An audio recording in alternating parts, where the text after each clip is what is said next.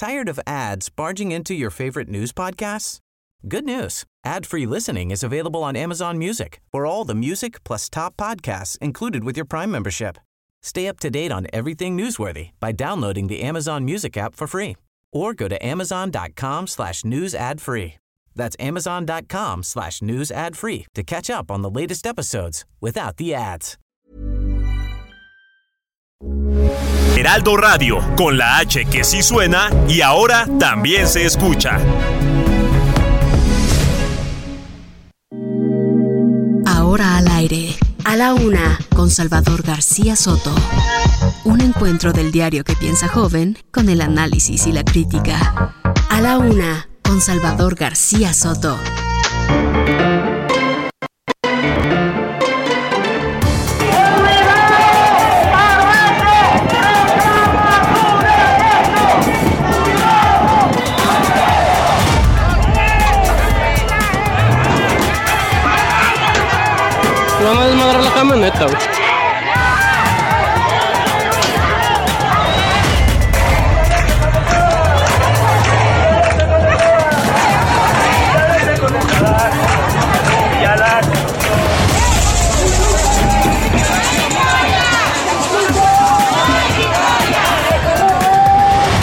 Se detectó un esquema donde un expresidente de la República obtuvo beneficios económicos.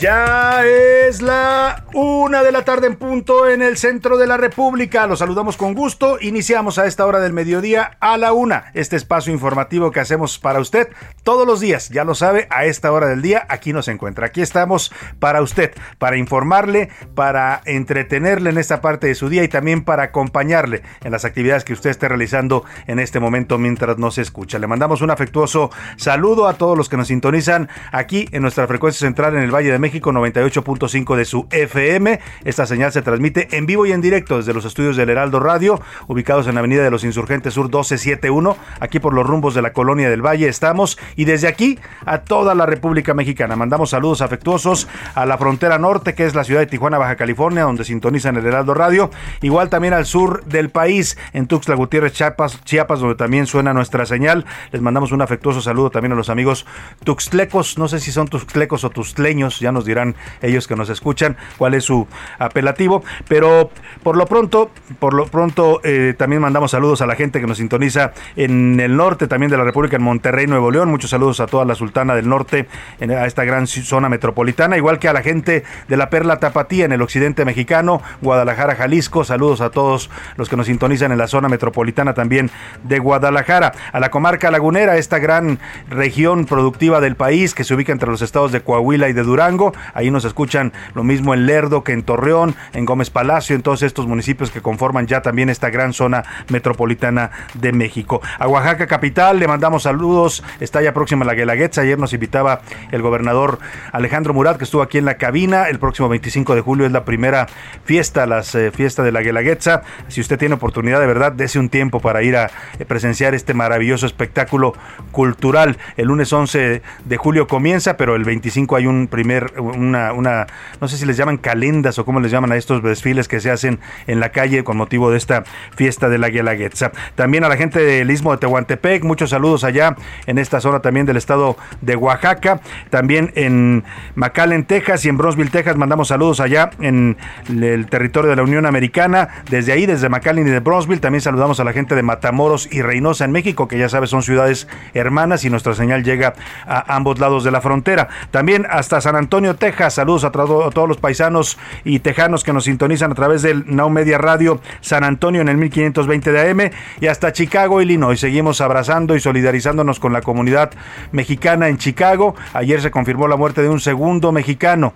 Ya son dos víctimas fatales de este tiroteo ocurrido el pasado 4 de julio en plenos festejos de la independencia en el desfile que se llevaba a cabo en la zona de Highland Parks, ahí en eh, Chicago. Ayer se confirma la muerte de otro mexicano, un hombre mayor también de 70 años, era México-americano, tenía la doble nacionalidad, estaba visitando también a una de sus hijas allá en Chicago y lamentablemente falleció ayer después de haber quedado herido tras el tiroteo en el hospital. Vamos a tenerle toda la información de este y otros temas, pero por lo pronto, para que usted participe como siempre lo hace, le, bueno, antes, antes, antes de las preguntas de él, espérame tantito, déjeme le digo qué le tengo, ¿no? Si no, cómo se va a quedar usted si no sabe lo que le vamos a informar. Hay temas interesantes en este jueves, deseando que todo vaya marchando bien para usted en este ya casi fin de semana. Hay que ponerse de buen ánimo, ¿no? Porque ya el jueves ya huele a a viernes, ¿no? Así es que hay que ponerse de buen ánimo. Jueves nublado aquí en la capital del país, 22 grados centígrados la temperatura, 79% de probabilidades de lluvia para esta tarde. Tome sus previsiones. Y ahora sí vamos a los temas que le tenemos preparados. Le despeinaron el copete. La Unidad de Inteligencia Financiera presentó ante la Fiscalía General de la República una denuncia en contra del expresidente Enrique Peña Nieto. Lo acusan de posibles operaciones con recursos de procedencia ilícita.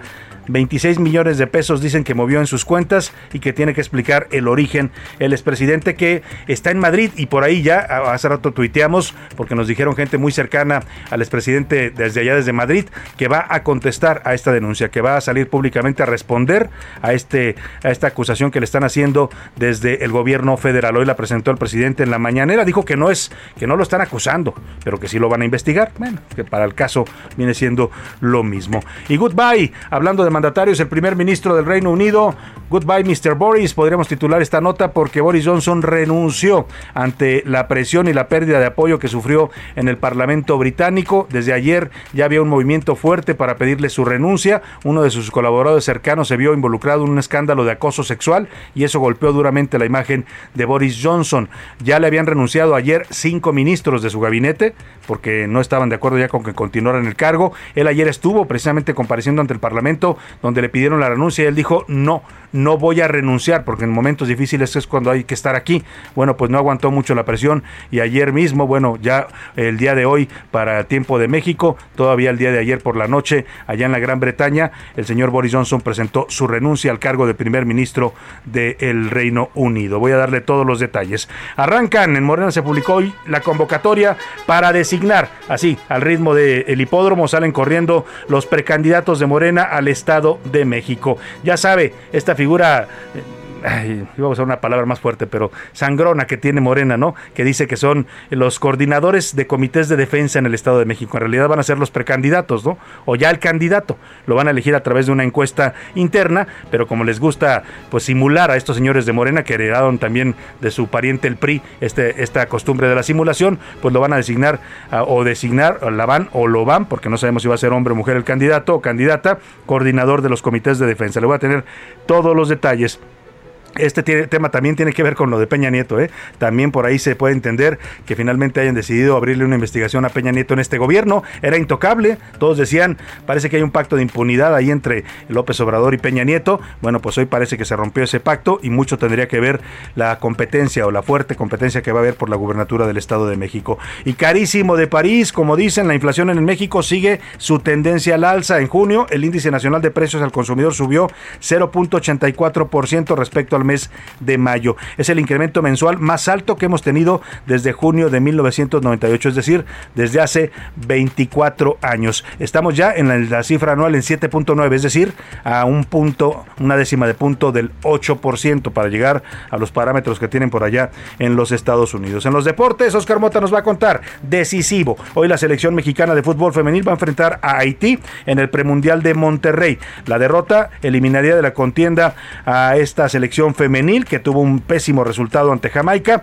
y si no le ganan hoy a Haití por una goleada además, pues quedarían fuera del Mundial y de los Juegos Olímpicos. Además, el América es el Real Madrid de México, esto por lo menos dice uno de los americanistas, yo francamente me pienso que viene siendo como el Oviedo o algo así de, de España, ¿no? Pero bueno, ellos piensan que es, son el Real Madrid, se vale soñar, como dicen por ahí. Vámonos, si le parece, a la, la pregunta de este día para que usted, como siempre lo hace y nos da mucho gusto que lo haga, participe y debata con nosotros los temas de la agenda pública de este país. Esta es la opinión de hoy. Y en la pregunta de este jueves le tengo tres temas. Andamos hoy de promoción con las preguntas. Hay temas interesantes para comentar, para que usted opine y participe. Ya sabe que aquí se hace sabroso el debate. Escuchamos todo tipo de opiniones. ¿eh?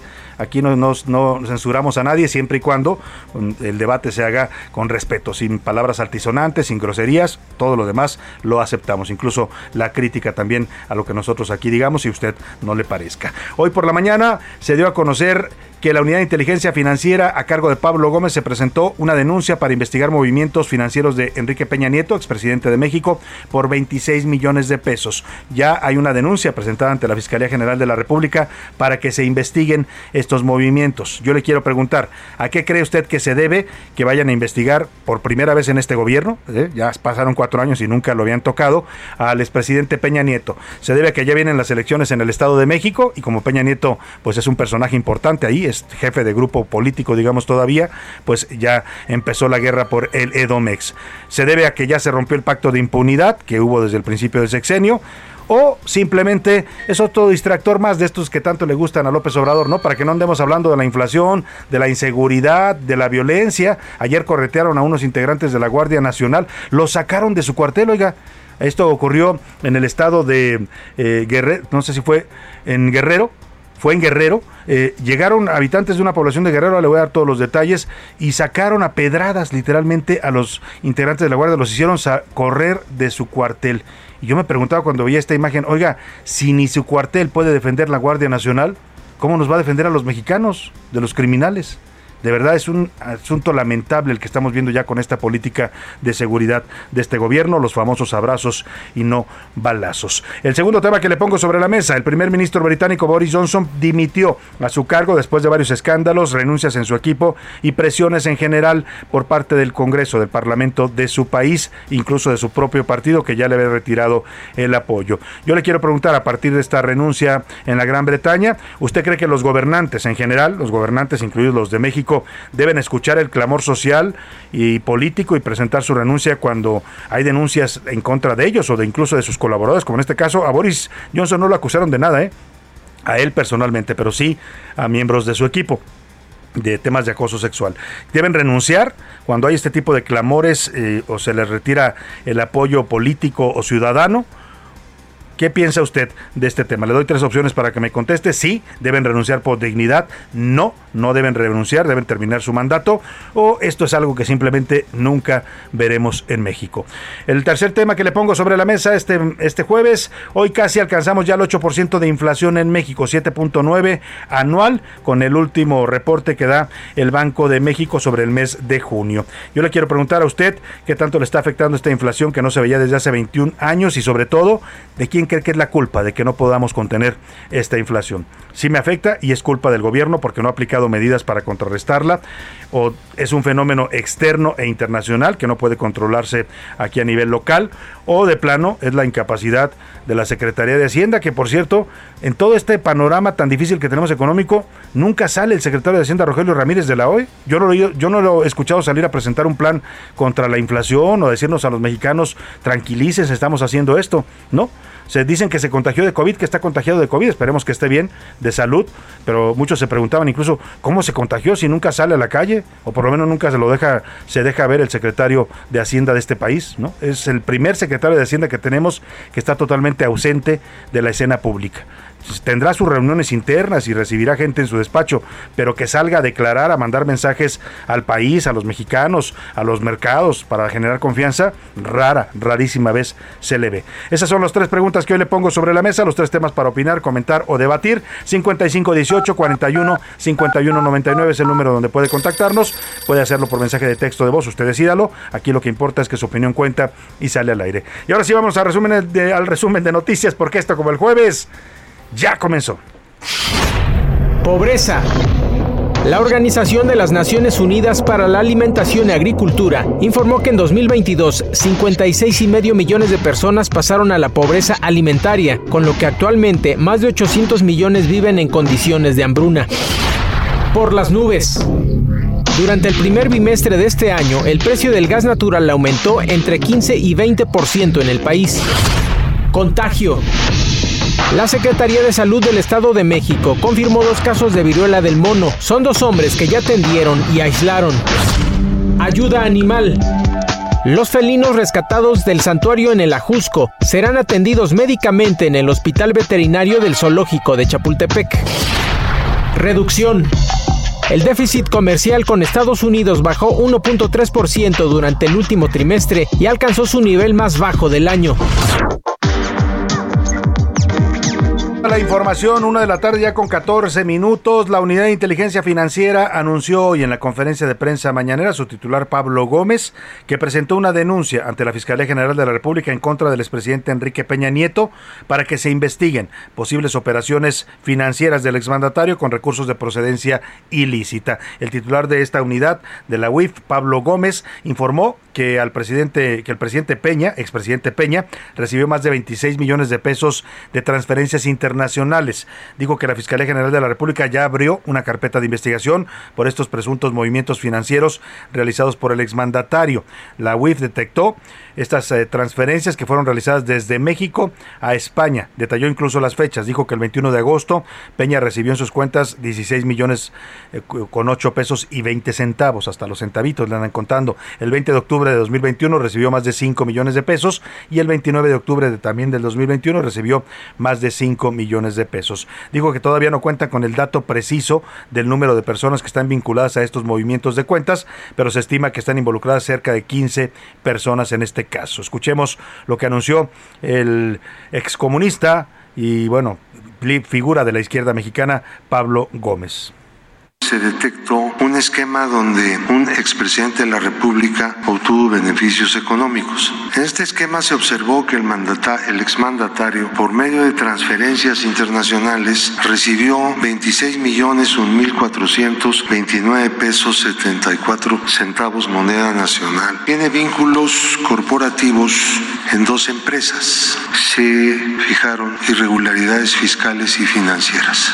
Ha sido entregada a la Fiscalía General de la República y la Fiscalía General de la República ha abierto ya una carpeta de investigación. La Fiscalía hará dicha investigación. Mientras no haya judicialización de una causa, no, no hay delito todavía. No tenemos el dato preciso de cuántas personas son, pero probablemente sean más de 15 personas.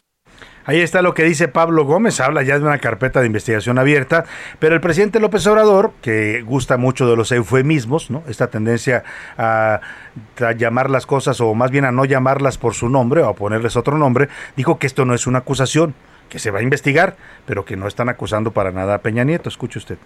No vamos a estar persiguiendo a nadie y al mismo tiempo, si el fiscal o la institución, en este caso la fiscalía, con elementos, con pruebas, se integra un expediente que demuestra de que hay hechos ilícitos, pues se tiene que consignar a un juez y abrirse el proceso. Bueno, pues ahí está lo que dice el presidente, que si encuentran elementos van a abrir el proceso. Pues sí, eso se llama una investigación, presidente, aunque dice que no van a perseguir a nadie. Hace unos minutos, Horacio Duarte, titular de la Agencia Nacional de Aduanas de México, quien es además una de las corcholatas para el gobierno del Estado de México, le doy esta nota aquí porque sin duda, sin duda alguna, ¿eh? este tema de investigar estos movimientos financieros de Peña Nieto tiene que ver con el Estado de México. Publicamos, y aquí se lo dimos a conocer también en A la Una, lo publicamos en las Serpientes Escaleras hace de un mes más o menos, ahora le digo la fecha exacta, la reunión que tuvo Peña Nieto en Madrid con varios personajes políticos del Estado de México. Dicen que por ahí anduvo César Camacho, anduvo por ahí Alfonso Navarrete Prida y algunos otros cuyos nombres no nos dijeron, pero fue una reunión para de grupo, de grupo político para decidir qué van a hacer para enfrentar a Morena en el Estado de México, para evitar pues que les quiten su último bastión y el bastión del grupo Atlacomulco al que pertenece Peña Nieto. Eh, le decía Horacio Duarte, titular de la Agencia de Aduanas, eh, pues acaba de tuitear, acaba de tuitear para que vea que esto tiene que ver con esta guerra. La columna la publicamos el 14 de junio, la reunión había sido unos días antes de esa fecha. Y dice el señor Horacio Duarte, uno, una más del grupo Atlacomulco, el tiránico comité de maleantes que tiene sometido al Estado de México. Mi reconocimiento a la UIF por denunciar a Peña Nieto por triangular millones de pesos de procedencia ilícita. Oiga usted, ya Horacio Duarte dijo que es dinero mal habido, ¿eh? O sea, la, fíjese lo, lo, curioso de esto. El presidente dice, no, no estamos persiguiendo a nadie, no estamos acusando, pero pues dice ya Horacio Duarte que son dineros mal habidos. No, se ha investigado, pero él ya dio una conclusión. Dice cero corrupción, cero impunidad. Ahí está, ya uno de los que puede ser candidato de Moreno al Estado de México. Ya le había dicho yo ayer la decisión que van a tomar en la encuesta, entre comillas, ¿eh? la encuesta, porque las encuestas de Morena, dicho sea de paso, son, son mera simulación. La, la decisión siempre la toma López Obrador desde Palacio Nacional. El dedo presidencial dice, este es el candidato, esta es la candidata. Y lo que hace Mario Delgado, eh, como bien buen este eh, ¿cómo le llaman a estos? Buen escudero, eh, ¿no? Pues es cumplir las órdenes y lo disfraza con una encuesta supuestamente de totalmente bien realizada, ¿no? Entonces, ahí está este tema. También Pablo Gómez ha comentado que tienen muchas cosas más, además del exsecretario de Seguridad de García Luna, y que no hay ninguna denuncia contra el expresidente Calderón. Dice que por el momento no tiene ninguna investigación contra Calderón. También por ahí habían eh, mandado señales de que estaban investigando las cuentas de Felipe Calderón. Sobre Alejandro Morena, el dirigente nacional del PRI, el propio Pablo Gómez dijo que ninguna persona expuesta políticamente se escapa del monitoreo de los bancos. Esto dijo sobre las cuentas de Alejandro Moreno Cárdenas.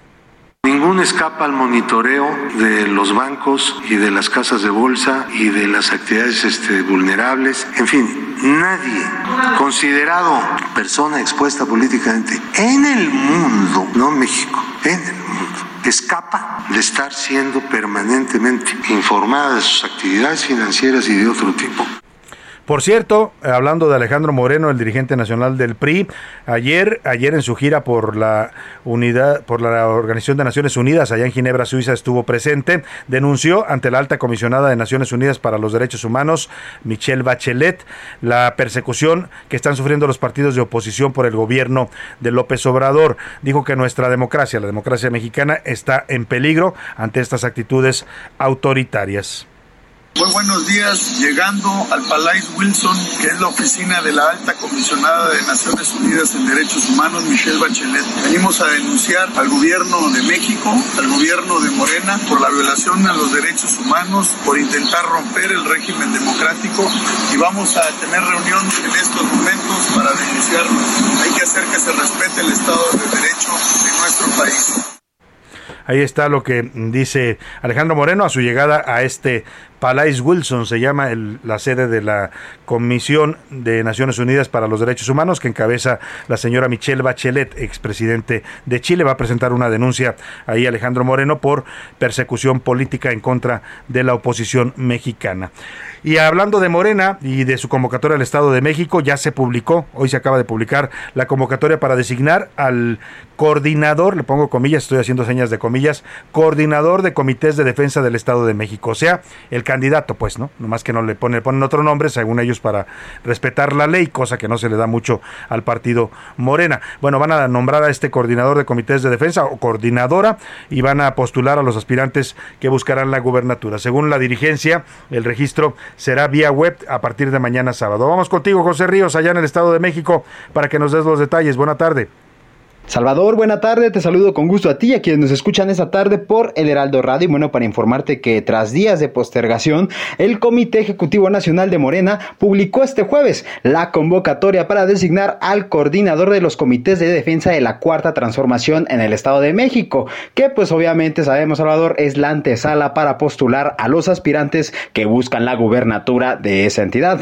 De acuerdo con la dirigencia del partido, el registro de aspirantes se realizará vía en línea y se abrirá a las 0 horas de mañana 8 de julio y concluirá este sábado a las 23.59 horas, mientras que las solicitudes aceptadas se publicarán hasta el 10 de agosto.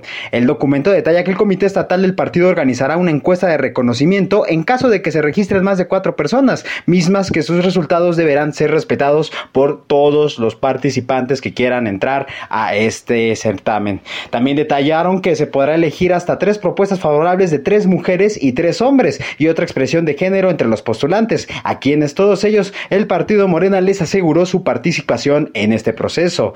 El partido agregó que el registro de los aspirantes se podrá cancelar en caso de que hayan acusaciones públicas o actos violentos en contra del partido, sus directivos, los protagonistas o incluso otros aspirantes que buscan esa designación. Ese es el informe que te tengo, Salvador. Buena tarde. Muy buena tarde, José. Pues ya, ya empieza este tema de eh, la postulación de candidatos. Se van a acelerar todos los tiempos. Falta un año, falta un año todavía para las elecciones en el Estado de México, pero pues ¿qué quiere?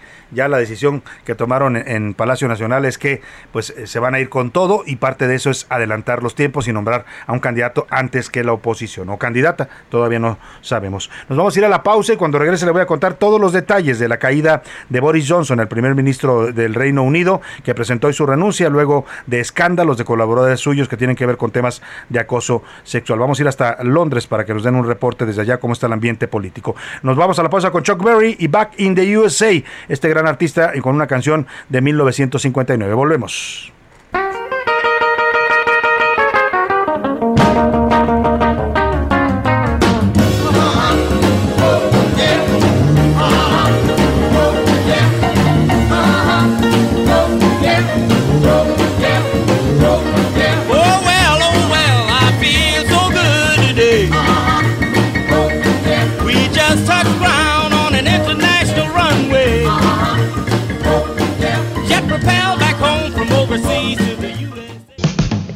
Estás escuchando A la Una con Salvador García Soto. Regresamos.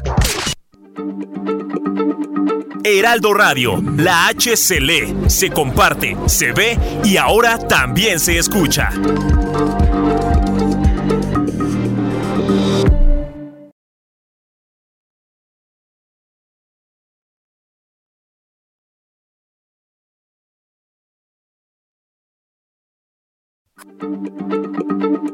Heraldo Radio, la H se lee, se comparte, se ve y ahora también se escucha.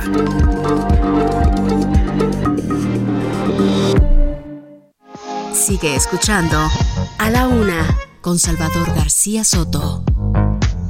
Ahora, la rima de Valdés o de Valdés, la rima.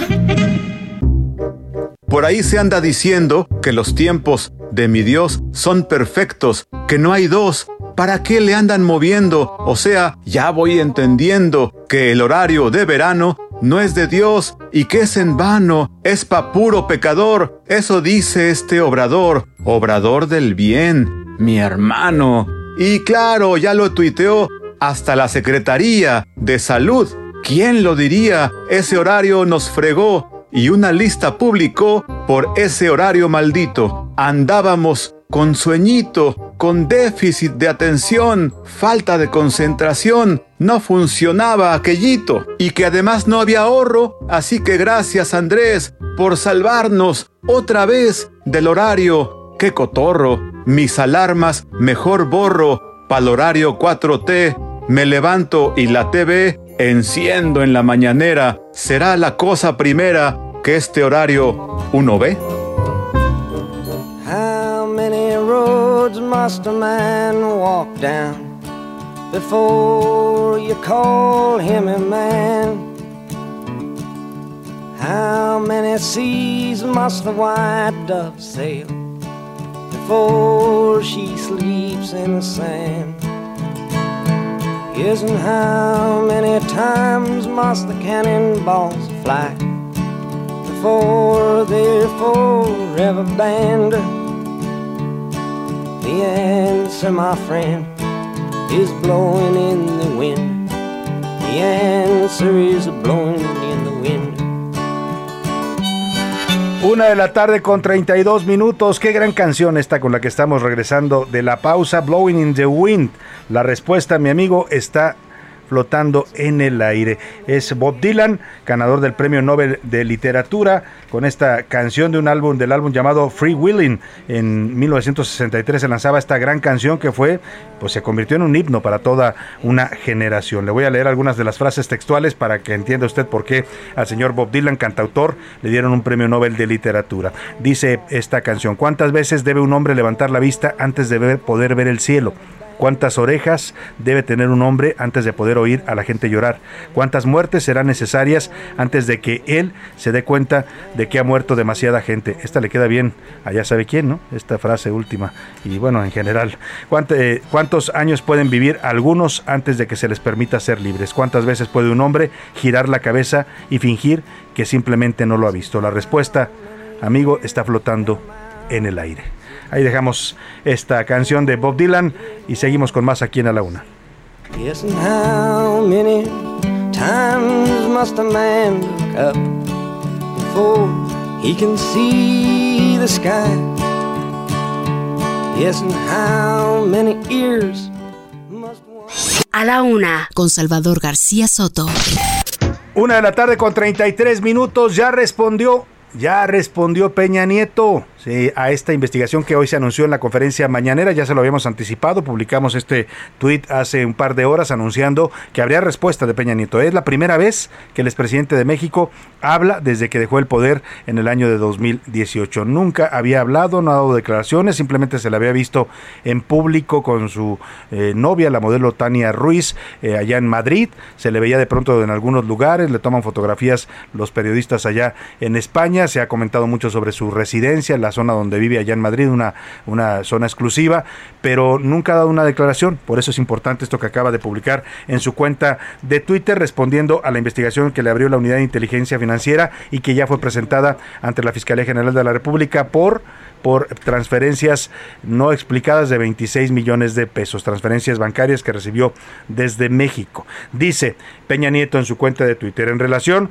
con la denuncia presentada en mi contra por la Unidad de Inteligencia Financiera, estoy cierto que ante las autoridades competentes se me permitirá aclarar cualquier cuestionamiento sobre mi patrimonio y demostrar la legalidad del mismo dentro de los procedimientos legales. Expreso mi confianza en las instituciones de procuración y administración de justicia. Hasta ahí la respuesta de Peña Nieto, importante, importante por lo que eh, significa esta investigación en su contra, importante también por lo que le decía, en cuatro años, casi cuatro años, Peña Nieto había guardado un silencio absoluto, no había hablado, eh, a pesar de que acá se hablaba de él todo el tiempo, de que se sacaran bueno, pues temas de su gobierno, la corrupción, los escándalos de Emilio Lozoya, de Luis Videgaray, las eh, referencias a él en este juicio, nunca había declarado nada, hoy es la primera vez que lo hace, después de que hoy en la mañanera, pues el presidente López Obrador presentó a Pablo Gómez con esta denuncia eh, eh, por transferencias financieras de origen desconocido, así lo dice la UIF, no han, no han presupuesto nada, aunque ya veíamos este tuit de Horacio Duarte, el precandidato al Estado de México, director actual de las aduanas, diciendo pues que son recursos de procedencia ilícita y que qué bueno que vayan contra la pandilla, la banda del, grupo Atlacomulco, en fin, el tema se va a poner más intenso y ya está la gente opinando, ¿eh? preguntamos esto, ¿qué pensaba usted, a qué, cómo lo interpretaba usted esta investigación contra Peña Nieto, si era algo real, si era por las elecciones en el Estado de México, si era eh, eh, que se rompió el pacto de impunidad, ahora un distractor y hasta ahora le adelanto, ya le diremos más adelante el resultado, hasta ahora va ganando la opinión de que esto es simplemente un distractor más de este gobierno. Ahí estaremos siguiendo de cerca el tema. Por lo pronto, por lo pronto, pues se cayó se cayó literalmente, y no me refiero a una caída física, sino a una caída del poder, el señor Boris Johnson, primer ministro del Reino Unido. Hoy, esta mañana, Tiempo de México presentó su renuncia al Parlamento británico, después al cargo de primer ministro, después de una serie de polémicas en las que se vio involucrado también eh, funcionarios de su partido. Eh, me lanzo, no, perdóname eh, dijo ayer el señor eh, Boris Johnson en una comparecencia ante el Congreso, donde le volvieron a pedir que renunciara por dignidad, le decían deje el cargo, él dijo no me voy a ir, yo no voy a renunciar porque estos son tiempos difíciles y hay que estar aquí en el cargo. La presión creció, le retiró el apoyo su partido, el partido, el partido el partido, ahora le digo cómo se llama el partido de Boris Johnson allá en la Gran Bretaña, el partido conservador, es el, que lo había postulado, le retiró su apoyo y pues no le quedó más que presentar su renuncia. Me enlazo, me enlazo en este momento hasta Londres, la capital del Reino Unido, con Luis Restrepo de, de Reporte UK, a quien le agradecemos este enlace especial. ¿Cómo estás, querido Luis? Te saludo, buenas tardes allá en el Reino Unido. Salvador, un saludo muy especial para ti y para todos tus eh, radioescuchas a esta hora en eh, Ciudad de México. Aquí Londres e Inglaterra todavía no se reponen de estas 24 eh, horas muy movidas en el mundo político. Todo comenzó en el día inmediatamente anterior con la renuncia del ministro de Hacienda y el ministro de Salud y luego una cascada de renuncias de miembros del gabinete de Boris Johnson debido al último escándalo del el primer ministro al negar saber de los abusos sexuales de uno de los eh, miembros del gabinete, lo cual fue incluso negado por propios miembros del gobierno. Esto desencadenó esta eh, seguidilla de renuncias que fueron mermando poco a poco el eh, poder de Boris Johnson, quien ya incluso hace un mes había logrado ganar un voto de censura, aunque por muy poco margen, pero ya esta cascada de renuncias de sus eh, más cercanos aliados, pues llevaron a el hombre a recapacitar y a anunciar en el día de hoy esta renuncia como primer ministro. Ha señalado que no se va inmediatamente, que estará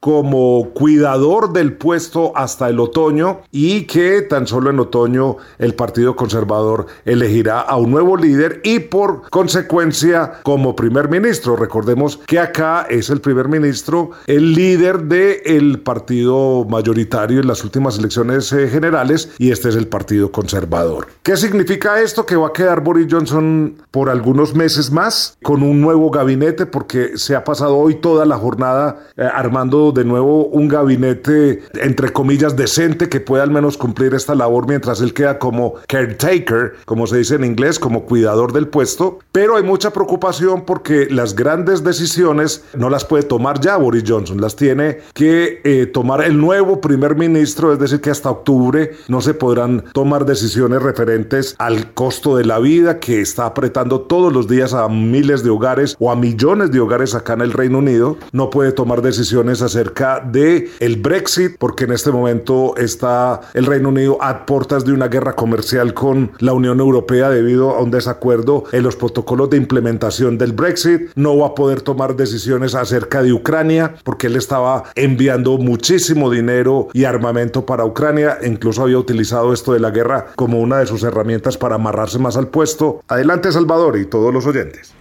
Muchas gracias Luis Restrepo, un abrazo para ti, gracias por esta colaboración especial desde el Reino Unido. Luis Restrepo, periodista colombiano de Reporte UK allá en la Gran Bretaña con todo, todo el panorama, ya lo escuchó usted y las razones que llevaron a la caída de Boris Johnson. Una noticia importante, se queda como como cuidadores, así la traducción sería cuidador del cargo, eh, eh, hasta el mes de octubre, cuando el Parlamento se ponga de acuerdo y haya una nueva mayoría para formar gobierno.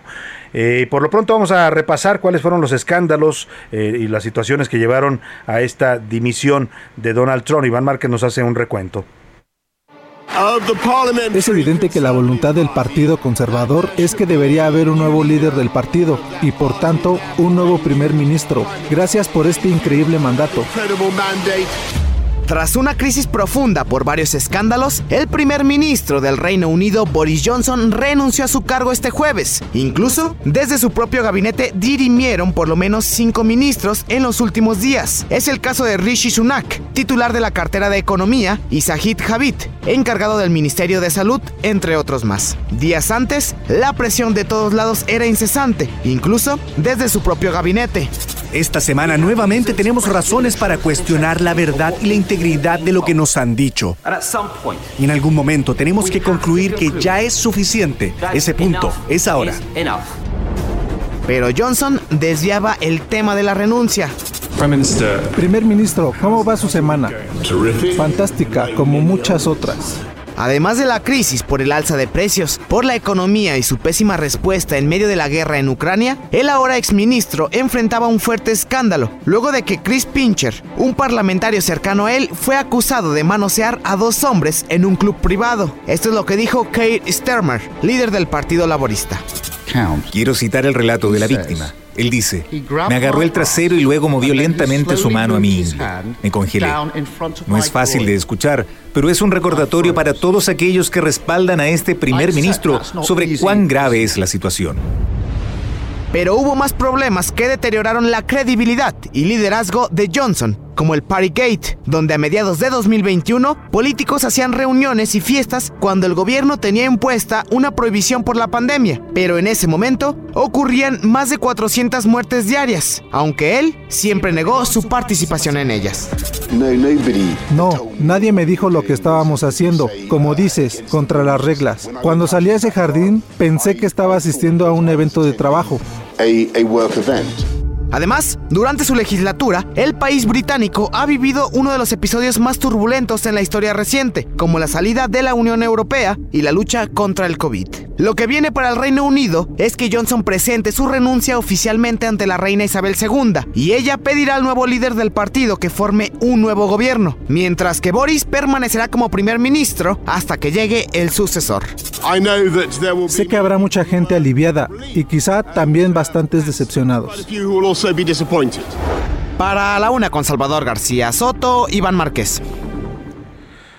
Bueno, pues ahí está, ahí está eh, lo que llevó finalmente a la caída, a la dimisión del señor Boris Johnson. Permanecerá todavía en el cargo, pero ya no como primer ministro, sino como encargado, prácticamente encargado de despacho, como se denomina acá en México, hasta que se nombre a un nuevo primer ministro y se forme una nueva mayoría en el Parlamento británico. Eh, dije yo cuando lo presenté ahorita esta pieza de Iván, eh, Donald Trump se me salió, eh, perdón, me traicionó el subconsciente porque pues sí se les comparaba mucho por los estilos. De hecho, el señor Boris Johnson llega al cargo en 2019 eh, eh, justo en esta ola, digamos, un poco de populismo y demagogia que empezó a llegar al mundo. Acá también nos, llegó a México, ¿no? Y por ahí llegó también Donald Trump, el señor Boris Johnson, que se monta en la ola del Brexit y luego lleva a la Gran Bretaña a tomar esta decisión de salir de la Unión Europea. una figura polémica siempre, ¿no? Con este peinado alocado, ¿no? Sus pelos güeros totalmente desaliñados y era parte de su estilo. fue comediante antes de ser presidente y bueno, pues ahora está eh, cayendo tres años después de haber sido electo primer ministro. Vámonos a otro tema y este tema es importante. Ayer, ayer vimos unas declaraciones que se las quiero poner el audio, lo tenemos por ahí. Eh, vamos a escuchar a esta regidora de Morena. ella es eh, la regidora Elena, María Elena Curiel, María Elena Curiel es regidora de Morena eh, por, para el, Ayuntamiento de Puerto Vallarta, y en una entrevista que le estaba realizando la periodista local de Vallarta, Carolina Gómez, de Meridiano Radio, en el canal 44 Radio de la Universidad de Guadalajara, eh, le contestó esto, le preguntaban si ella tenía a sus hijos y a su pareja en la nómina, y si eso no era nepotismo. Escuche usted lo que respondió la regidora de Morena. Mi hijo mayor, que es arquitecto, él está trabajando desde la administración pasada y posteriormente se pasa él a, lo que es la, la subdirección de educación como dictaminador. Él ya estaba, sí. pero es pariente, es mi hijo. El otro hijo está trabajando también en administración. Ellos no los metí yo, hago una aclaración muy precisa no los metí yo, ellos entraron por su propio pie, ellos entraron. Pero bueno, eso es nepotismo, ¿no? Por supuesto que es nepotismo, pero ellos entraron, ellos entraron por su propio pie porque hicieron trabajo, trabajo de, de campaña, trabajo para el pueblo, trabajo para todo. Dos hijos que yo, que, que pues dice, sí, es nepotismo, por supuesto, pero ellos entraron por su propio pie, ¿no? Si no lo están acusando de que los haya cargado para entrar al ayuntamiento, sino lo están acusando de tener a sus hijos en la nómina. Para hablar de este tema, después de que se dieron a conocer estas declaraciones, autoridades del ayuntamiento de Puerto Vallarta anunciaron el despido de los hijos de esta regidora y de su pareja que estaban cobrando en la nómina municipal. Hago contacto hasta Puerto Vallarta, Jalisco, con Salvador Llamas, eres coordinador del gabinete municipal de Puerto Vallarta. ¿Cómo está, Salvador? Qué saludarlo. Buenas tardes.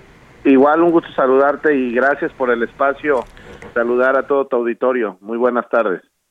Eh, Salvador, le agradecemos, agradecemos, que nos tome esta llamada. Nos interesa mucho conocer la posición del ayuntamiento después de estas declaraciones de la regidora María Elena Curiel. Fíjate eh, que estuvimos nosotros, eh, como bien lo has comentado, y que por propia voz eh, de la regidora María Elena, que lo comentamos es un eh, es un hecho lamentable porque eh, pues bueno este gobierno que representa el alcalde el profesor Luis Alberto Michel Rodríguez no es eh, una administración que venga a hacer lo que comúnmente pues vemos que ha sucedido en la historia de los municipios tanto municipales estatales y federales que creo que molestan mucho a toda la ciudadanía y considerando que pues todos los salarios que percibimos todos los funcionarios públicos son pagados a través de los impuestos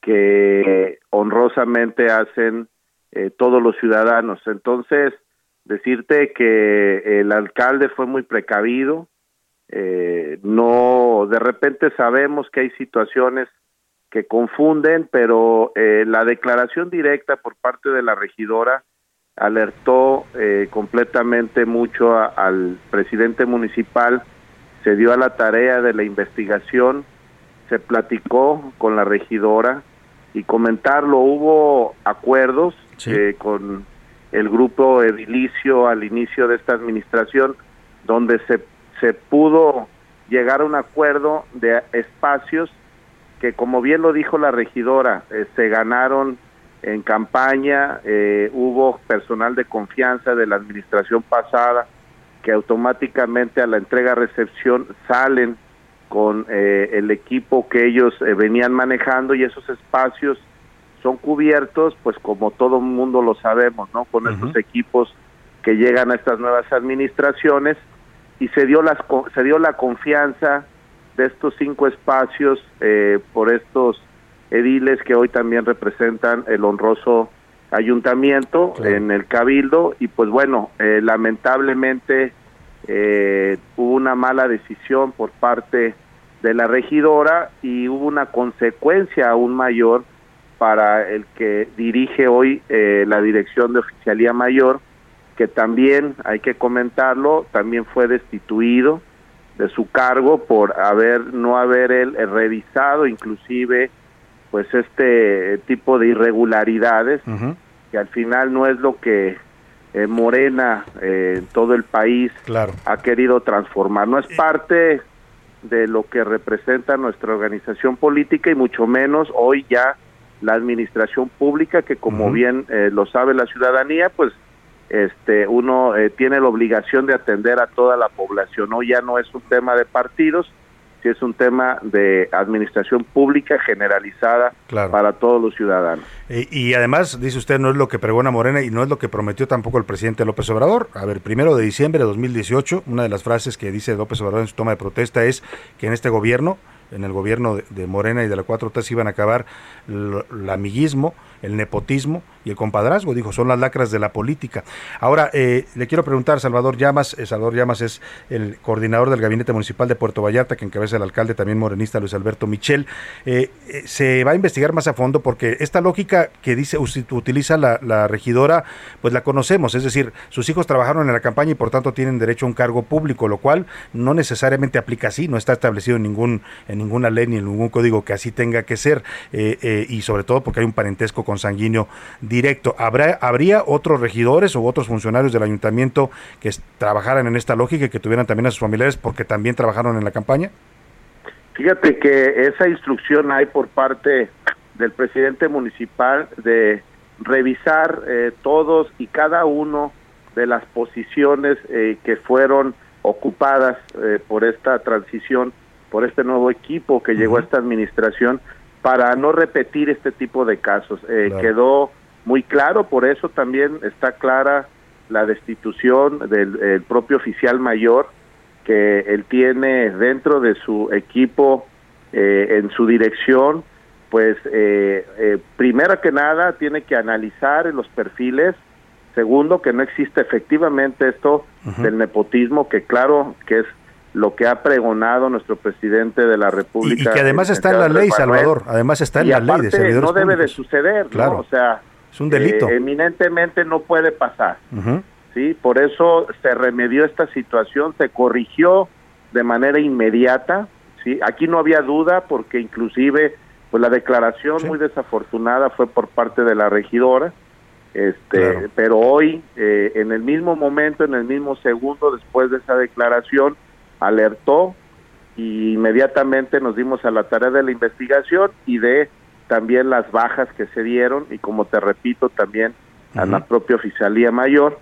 Y hoy se está revisando decirte que el próximo lunes tendremos ya finiquitada la lista revisada están los analistas de posiciones revisando también que inclusive los puestos que hoy están eh, por parte de esta nueva administración, estos puestos de confianza también cumplan, cumplan con los perfiles porque tampoco podemos tener una administración opaca o una administración que limite las funciones de cada dirección. Sin duda. Entonces, ese es el compromiso de el alcalde, del profesor Luis Alberto Michel Rodríguez, esa es la instrucción que me ha dado y estamos trabajando puntualmente en esto y decirte que en esta administración no vamos a caer en ningún acto de corrupción.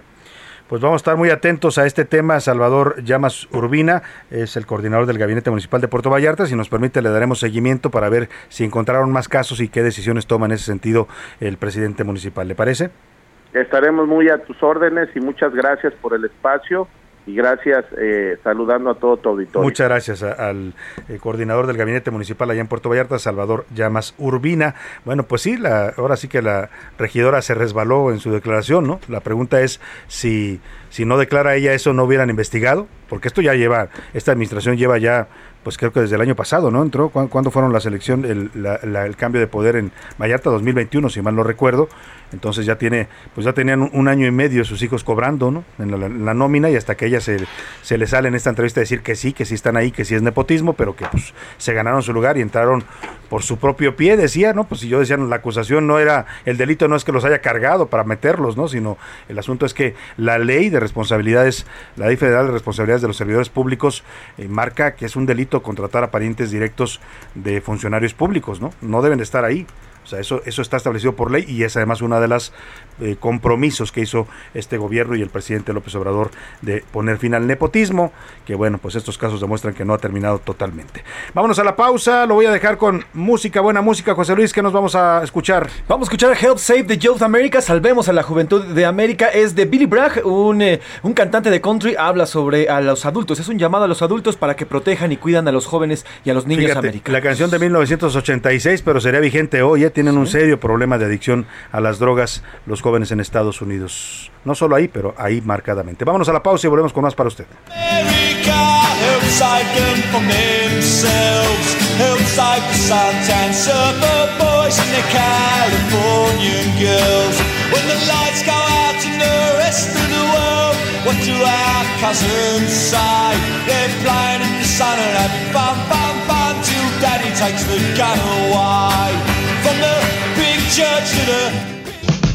Estás escuchando A la Una con Salvador García Soto. Regresamos. Heraldo Radio 98.5 FM, una estación de Heraldo Media Group. Transmitiendo desde Avenida Insurgente Sur 1271, Torre Carrachi, con 100.000 watts de potencia radiada. Heraldo Radio, la H que sí suena y ahora también se escucha. Heraldo Radio, con la H que sí suena y ahora también se escucha. Ya estamos de vuelta con A la Una, con Salvador García Soto.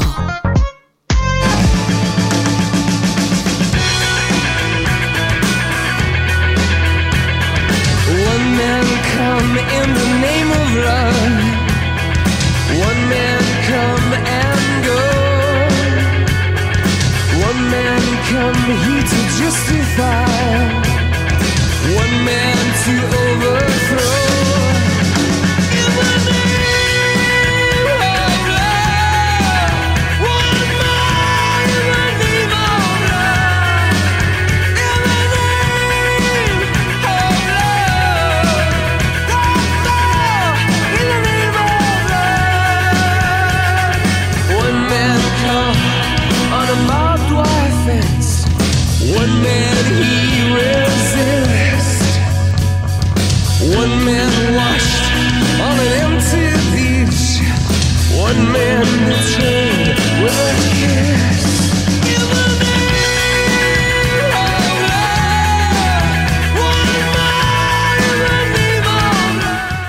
Son las 2 de la tarde en punto en el centro de la República y los saludamos con gusto arrancando a esta hora del mediodía, la tarde y ya la segunda hora también de a la una en, este, en esta tarde de jueves 7 de julio. Hemos arrancado con esta gran canción también de el grupo U2, la banda irlandesa U2 se llama Pre, el nombre original es Pride, pero se le conoce también como In the Name of Love, en el nombre del amor. Una canción pues que llama a los seres humanos a dejar de lado sus diferencias, sus intolerancias eh, y a unirse y actuar siempre en nombre del amor.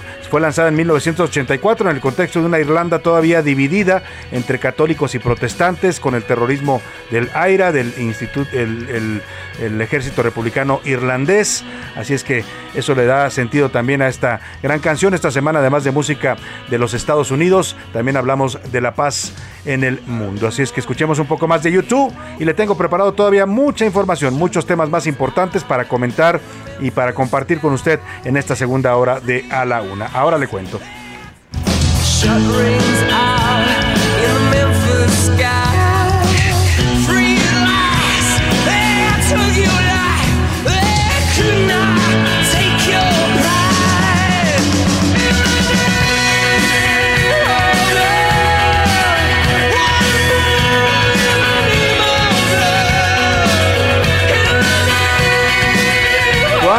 Guerras, cuántos dolor, cuánta violencia se hubiera evitado en este mundo, en este planeta, en este país, si todos, si todos actuáramos, como dice la banda irlandesa YouTube, en el nombre del amor. Si pusieran, pusiéramos el amor a nuestras diferencias, a nuestras ideologías, a nuestras intolerancias, en fin. Ahí dejamos este, esta canción y vamos a los temas que le tengo preparados. El subsecretario de Seguridad y Protección Ciudadana, Ricardo Mejía Verdeja, informó que la próxima semana se van a dar a conocer las causas de la muerte de la joven Devani Escobar Parece que por fin se tardaron cuánto, casi tres meses para poder llegar a una conclusión. Tres meses, tres autopsias y una serie de desvaríos y, hierros de la Fiscalía de Justicia de Nuevo León, también de las autoridades federales que tuvieron que entrar a tratar de recomponer el asunto y dicen que ahora sí van a decir cómo murió realmente esta jovencita de 18 años, Devani Escobar, cuyo caso se convirtió pues en un tema mm, mediático no solo en México, eh, le dio la vuelta al mundo este escándalo de la violencia en contra de las mujeres en México. Le voy a contar también qué productos están por las nubes con la inflación que ya llega al 7.9% en nuestro país. No le tengo yo que contar mucho porque usted lo sabe, todos los que vamos alguna vez al súper, al mercado, al tianguis a comprar despensas, sabemos que todo está por las nubes. Todo todo casi al doble de precio. ¿eh? Ese es más o menos el promedio que yo he sacado la última vez que fui al súper. Terminé pagando el doble de lo que normalmente pagaba. Es de verdad terrible cuando ya le dicen la cuenta y dice usted, pues, ¿qué compré? ¿No?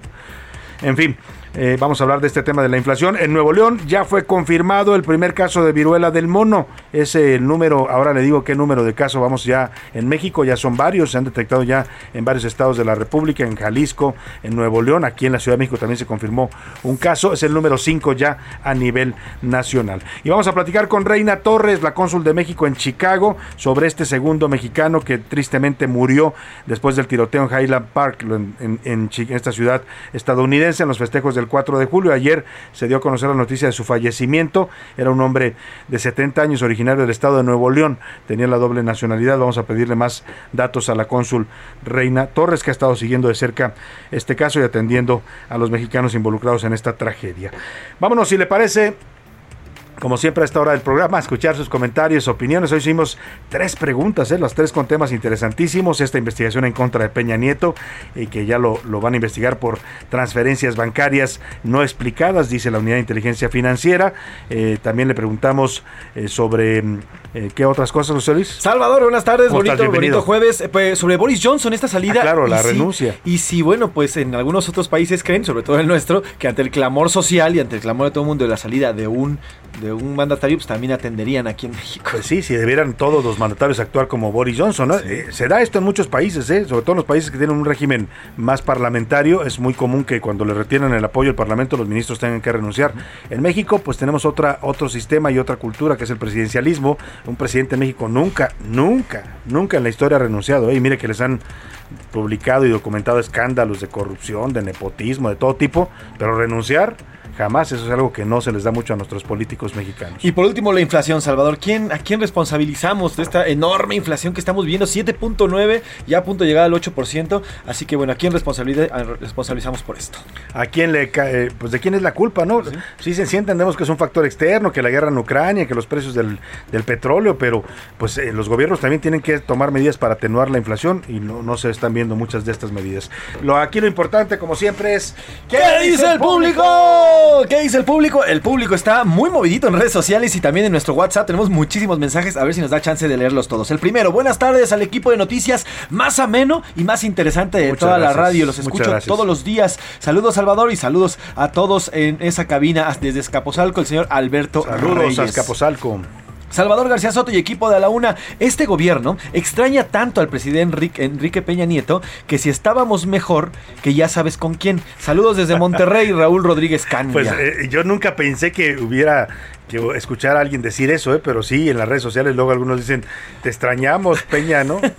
No, no, yo no, yo no creo que no, yo no lo extraño, pues por lo menos. No, la, verdad es que tampoco yo, pero bueno, Alberto Juárez, Alberto Juárez desde, nos saluda desde Colima, dice, bonita tarde equipo del mejor noticiario de la radio. En México, los políticos no, no renuncian, aunque tendrían que hacerlo por dignidad, pero si lo hicieran, pues no habría uno solo en el poder. Uy, sí, todos se fueron, ¿no? Como, como decían aquella consigna en las calles de Buenos Aires, ¿te acuerdas? En los cacerolazos que renuncie, no, que nos gobiernen las, sexoservidoras porque sus hijos no nos han fallado. Así de.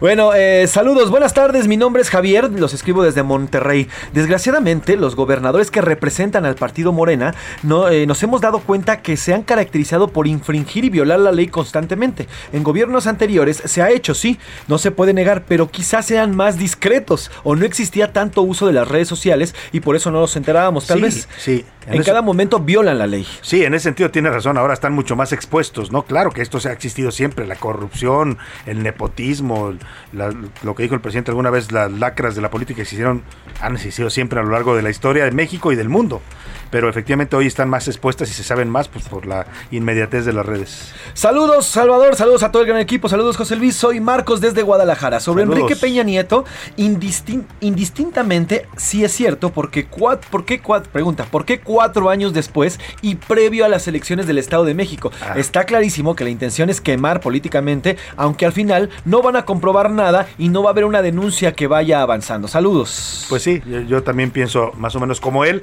y sí tiene mucho que ver lo que le contaba, ¿no? Aquella reunión en Madrid donde Peña se mete ya a operar para tratar de, ganar al Estado de México, que el PRI no lo pierda, pues, que no gane Morena, pues yo creo que eso es lo que le están cobrando también, ¿no? Saludos Salvador, saludos José Luis. Lo del expresidente Enrique Peña Nieto es un distractor. No quiere que se hable de la seguridad, de la economía, de la inflación. Señor Fernando Castro García nos escribe. Eso, eso, eso, eso, eso, eso, diría el chavo. Buenas tardes, mi equipo favorito de noticias. Saludos desde Guadalajara. Se vienen tiempos espectaculares con esta denuncia Enrique Peña Nieto, ¿eh? No nieguen que en unos días van a salir nuevos videoescándalos. Y ah, claro, que esta decisión se tomó por la lucha de la toma en el Estado de México. Y respecto a la segunda pregunta, claro que jamás va a dimitir ningún político por escándalos en México. Al, al contrario, aquí se defienden, se justifican y se quedan. Sí, aquí se van ya cuando de plano les salcaron una orden de aprehensión o cuando ya está el tema judicializado, pero que así por dignidad, que les digan, oye, ¿cómo pudieron haber hecho esto tus hijos, tus, tu, tu, familia, tus amigos, tus secretarios, ¿no? Como lo hizo Boris Johnson, pues la verdad que no, no se van. Y lo que decía tiene mucha razón, ya en las redes sociales muchos están especulando sobre eso, ¿eh? Que van a, pueden salir nuevos videos sobre los hermanos de ya sabe quién, sobre los hijos de ya sabe quién, sobre las primas y los primos de ya sabe quién, en fin, de esos videos que dicen por ahí tienen guardados y que pueden salir nuevos. Saludos, oye, nos, nos, nos lanzan un llamado pues eh, de, auxilio. Se llama, dice, buen día desde Guaymas, Sonora. Soy Mónica. Los quiero saludar a este gran equipo y a este gran programa. Eh, quiero decirles que nuestro puerto, el Bello San Carlos, está arraigado en el flagelo del narcotráfico y la extorsión. Muertes, eh, desaparecidos y todo esto a pesar de que estamos inundados de la Guardia Nacional. Auxilio, nos dice literalmente. Éramos felices cuando había paz y tranquilidad. Sí, tiene toda la razón. ¿eh? Acaba, hay una, hay una noticia que le vamos a dar en un momento más. Asesinaron a una empresaria, una dueña de un restaurante eh, allá en San Carlos, que es un lugar, como bien lo dice, hermoso, es un paraíso de verdad. Eh, el, el municipio de San Carlos, el desarrollo turístico que está teniendo es impresionante. Están llegando extranjeros y de todo el mundo y mexicanos, porque es un lugar muy bello. Lamentablemente, como todo el país está infestado ya del narcotráfico, y lo dice ella claramente, ahí está la Guardia Nacional, ahí anda paseándose, pero nada más, porque no actúan contra los criminales. A esta res- restaurantera, José Luis, ahora te voy a pedir los datos, la asesinaron por no pagar derecho de piso. La atacaron cuando iba junto con su hijo de 17 años, lamentablemente ella perdió la vida. Su delito, trabajar honradamente y no querer pues darle sus ganancias al crimen organizado. Que por cierto, Salvador, en Sonoras ya entró en vigencia esta ley que nos comentabas el martes de que no se puede comunicar, Sí, no se puede la censura, ¿no? la censura, del totalmente. señor Alfonso Durazo, que aquí la adelantamos, ya publicó este decreto donde dice que no se deben publicar fotografías de ejecuciones, de cadáveres, que no se debe ver la violencia, pues eso ya sabes, se esconde abajo de la alfombra y a quien publique una fotografía, inclusive periodistas o medios de comunicación, los puede, según él, según el gobernador, el señor Durazo, que es un inepto en temas de seguridad, ya lo sabemos bien los mexicanos, los puede meter a la cárcel hasta por 10 años. La empresaria ejecutada... Janet se llama Janet Castro. Ella es ella era dueña del restaurante Catrina ubicado en San Carlos, Nuevo, Gai- Nuevo Guaymas. Y ayer por la noche en el sector de Ranchitos, mientras eh, caminaba junto con su hijo, fue asesinada. De acuerdo a las primeras investigaciones, Salvador, la mujer eh, murió a los, eh, bajo el- una ráfaga en un domicilio del destino turístico sin que hasta el momento se conozcan las causas oficiales. La Fiscalía General de Justicia del Estado indicó que continúan a la espera de información sobre este caso, aunque en redes sociales ya se habla de que la señora se habría negado a pagar un derecho de piso. Es lo que se este- está en este comentando, que se negó a pagar el derecho de piso, la extorsión del crimen organizado y por eso la mataron. Su hijo de 17, 17 años quedó herido. Vamos a ir en un momento más allá con nuestros corresponsales para que nos digan qué está pasando, pero tiene toda la razón nuestra radio escucha, ¿cómo se llama? Ye- desde Guaymas nos escribe Mónica Ochoa. Mónica, tienes toda la razón. Guaymas, eh, San Carlos, Ciudad Obregón, todo el sur de Sonora está eh, pues abandonado a la buena de Dios, ¿eh? Y ya lleva, ¿cuánto lleva gobernando el señor Durazo? Ya va para un año. Va para dos, le ganó el- la elección. Ah, no, la pasada, Sí. perdón, va para un año. Va para un año pasada, y 2000, la verdad, como si no estuviera ahí, ¿eh? No ha hecho nada al respecto, nada. Creo que es tan peor desde que llegó Durazo, la inseguridad en Sonora, y eso que venía de ser el secretario de Seguridad Federal. Bueno, dicen por ahí, pues también los sonorenses que no cuidan su voto, pero en fin, eh, la verdad es que sí, es un tema grave y, y- y para un SOS, como nos pide nuestro radio escucha. Isidro de, Ram- de Ramadero desde Guadalajara. Sí, ya les va a contestar el copete, seguro, dice Isidro, pero con más videos. Espérenlos. A estos morenos les gusta Ah, jugar al límite. bueno, saquen las palomitas, aunque también dicen en el medio político, saquen los paraguas porque va a llover. Popo. Popo, así se dice, yo quise decir. Pero bueno, saludos, soy Heriberto Salvador, saludos a tu gran equipo. Boris Johnson no debe renunciar ni nadie en el mundo por presiones de cualquier tipo, aunque peligre su vida. Deben respetarse los procesos y normas, deben afrontar las consecuencias, si no, ¿para qué se alquilan en los cargos? Dice el señor Heriberto. Ahí está Saludos. su opinión, gracias Heriberto. Con, eh, um, eh, a ver, aquí hay una, hay una crítica. Dice, con todo respeto, más que un programa de noticias, parece un programa de chismes, echando tiña Muy a bien. todo lo que se dice. Qué bueno que nos escucha, gracias por escucharnos. ¿eh? Salvador, buenas tardes. eh, me encanta tu programa. Y esto de Enrique Peña Nieto es solo una cortina de humo. Es puro circo y pan el que se la está dando a pueblo. Además, que es una cantidad por la que se le investiga eh, para la investigación de Peña Que además Nieto es ese que hace la crítica, te aseguro que es anónimo. Eh, sí, no nos dice su nombre. Ah, Si es que existe, señor, porque también ya sabemos que tienen sus bots, ¿no? Ahí ya sabe dónde. Eh, si es que existe, pues se toma usted el tiempo de escucharnos y eso es valioso para nosotros. Sí, por favor, pues ponga su nombre, estaría, estaría buenísimo para conocerlo también. Bueno, y decía, nos, nos comentaba también este radio escucha, eh, esta radio escucha, perdón, que es puro circo, puro pan y circo lo que le están dando. Además, ¿cómo creen que 26 millones? Seguramente son cientos los que se robó el Enrique Peña Nieto. dice. No, no, no, se quedó esta cortita, son miles. Sí. ¿No? Ahí sí ya podemos hablar hasta de billones, pero bueno, esto es lo que le cacharon, como dicen por ahí. Eh, eh, dice, por, por el ausente secretario de Hacienda, me parece que este gabinete, gabinete presidencial solo hablan los que tienen permiso o a los que les dan permiso, dice Elizabeth Rojas. Siempre están calladitos como momias. Pues sí, pero no debiera ser así, ¿eh? Porque ocupan un cargo público y les pagamos de los impuestos de los mexicanos. Sí, su jefe es el presidente, pero ellos también tienen una responsabilidad y una, una dependencia como la Secretaría de Hacienda es una dependencia que debe estar comunicando constantemente. Pregúntenos si nos ha querido dar una entrevista el secretario de, de Del que Hacienda y le hemos pedido varias ¿no? Eh, pero deje usted que nos dé entrevista a nosotros, que saliera a dar conferencias, que se le viera hablando eh, sobre lo que está pasando en la economía del país, pues no, ni siquiera eso. Así es, Saúl Rabiela nos dice, para fortuna del Estado de México, estos calentones contra Peña Nieto son para aflojar a la base del PRI, pero a lo mejor, pero lo mejor es que Javier Lozano regresa al PAN y eso es más desgracia para la oposición que está moralmente Me gustó eso de los calentones a Peña Nieto.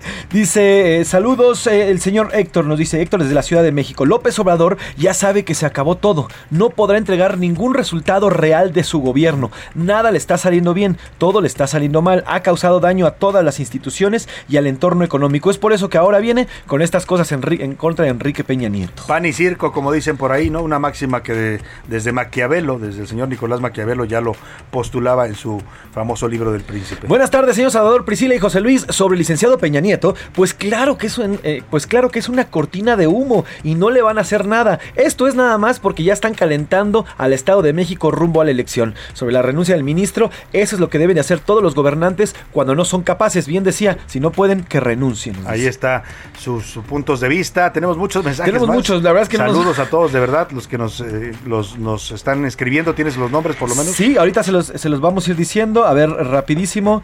Tenemos a eh, saludos. Eh, un segundo que ya, nos pedimos por acá. Saludos a Marcos Cisneros. Saludos también a Isabela Rodríguez. Saludos también eh, a Leon, al señor Leonardo que nos escribe también. Saludos también a Rafael Reyes Vázquez, a Rodrigo Contreras, a María Luisa Alcalá y demás. Bueno, hay muchísimos. Los de verdad los que se han comunicado con nosotros y vamos a ver también qué dice la comunidad en Twitter sobre estas preguntas que planteamos hoy. Arroba S. García Soto sobre el tema de Boris Johnson y esta renuncia. El 60% dice sí, deben de renunciar cuando el clamor social y cuando se le piden los, los políticos tienen que renunciar. El 3% dice no, no deben de renunciar y deben de mantenerse así. Y el 40% dice, uy, eso jamás se va a ver en nuestro Jamás lo veremos, jamás lo, jamás lo verán nuestros ojos. Nuestros ojos, que estos gusanos se han de comer. Pero bueno, la pregunta sobre el WIF, sobre la WIF y esta, eh, esto de Peña Nieto, el 39% dice que es porque ya vienen las elecciones en el Estado de México. El 60% dice es solo un distractor y solamente el 10% dice que ya se rompió el pacto de, impunidad que había entre Peña Nieto y Andrés Manuel López Obrador. Y ya por último, en la última pregunta sobre la inflación, bueno, pues dice que es sí me afecta y es culpa del gobierno que no se aplican las medidas. Esto lo dice el 78%, el 5% dice es un fenómeno externo e internacional y el 2% restante dice la incapacidad de las autoridades eh, como la Secretaría de Hacienda. Pues ahí están sus puntos de vista. Gracias de verdad por responder nuestras preguntas, por comunicarse con nosotros y por formar parte de este debate interesante que buscamos siempre en este espacio sobre los temas públicos. Gracias, José Luis. Gracias, Salvador. Vámonos a más información. A la una, con Salvador García Soto. Eh, la inflación, la inflación está desatada, 7.99% ya en la inflación anual con el último reporte del Banco de México. ¿Y dónde nos está golpeando? Pues donde más nos duele, que es el bolsillo. Verónica Reynolds, cuéntanos de esta inflación desbordada. Buena tarde.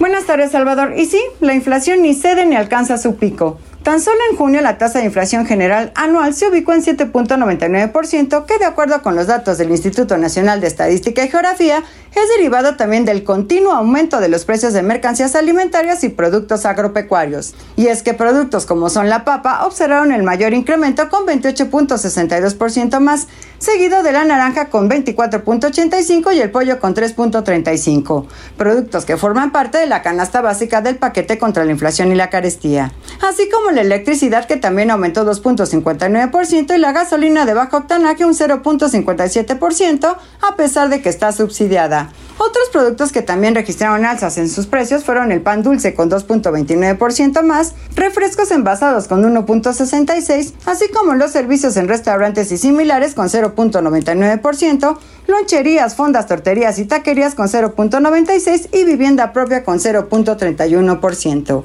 Aunque también han bajado algunos productos incluidos en el PASIC, como lo son el limón que disminuyó su precio 17.02%, la cebolla 4.58% y el jitomate 1.29%. Cabe mencionar que tanto miembros de Banco de México como analistas esperaban que la inflación alcanzara su pico entre abril y mayo. Pues bien, esta expectativa ya se fue hacia agosto-septiembre y esto depende también de cómo sigan las presiones inflacionarias a nivel global. De hecho, con el dato de hoy, las áreas de análisis económicos de algunos bancos empiezan a modificar al alza su expectativa de inflación al cierre de este año, como es el caso de Citibanamex que la elevó a 7.7 de 6.7%, B por más a 7.4 de 6.8% y Finamex que la llevó hasta 8.39 de 6.94%. Este es mi reporte para la UNA, Salvador. Muchas gracias, muchas gracias, eh, Verónica Reynolds, por este pues, reporte. que dura la inflación de verdad y parece que esto no va a detenerse, así es que pues sea usted muy precavido en sus gastos y en sus ingresos. Vámonos a los deportes, que ya anda por aquí el señor Oscar Mota.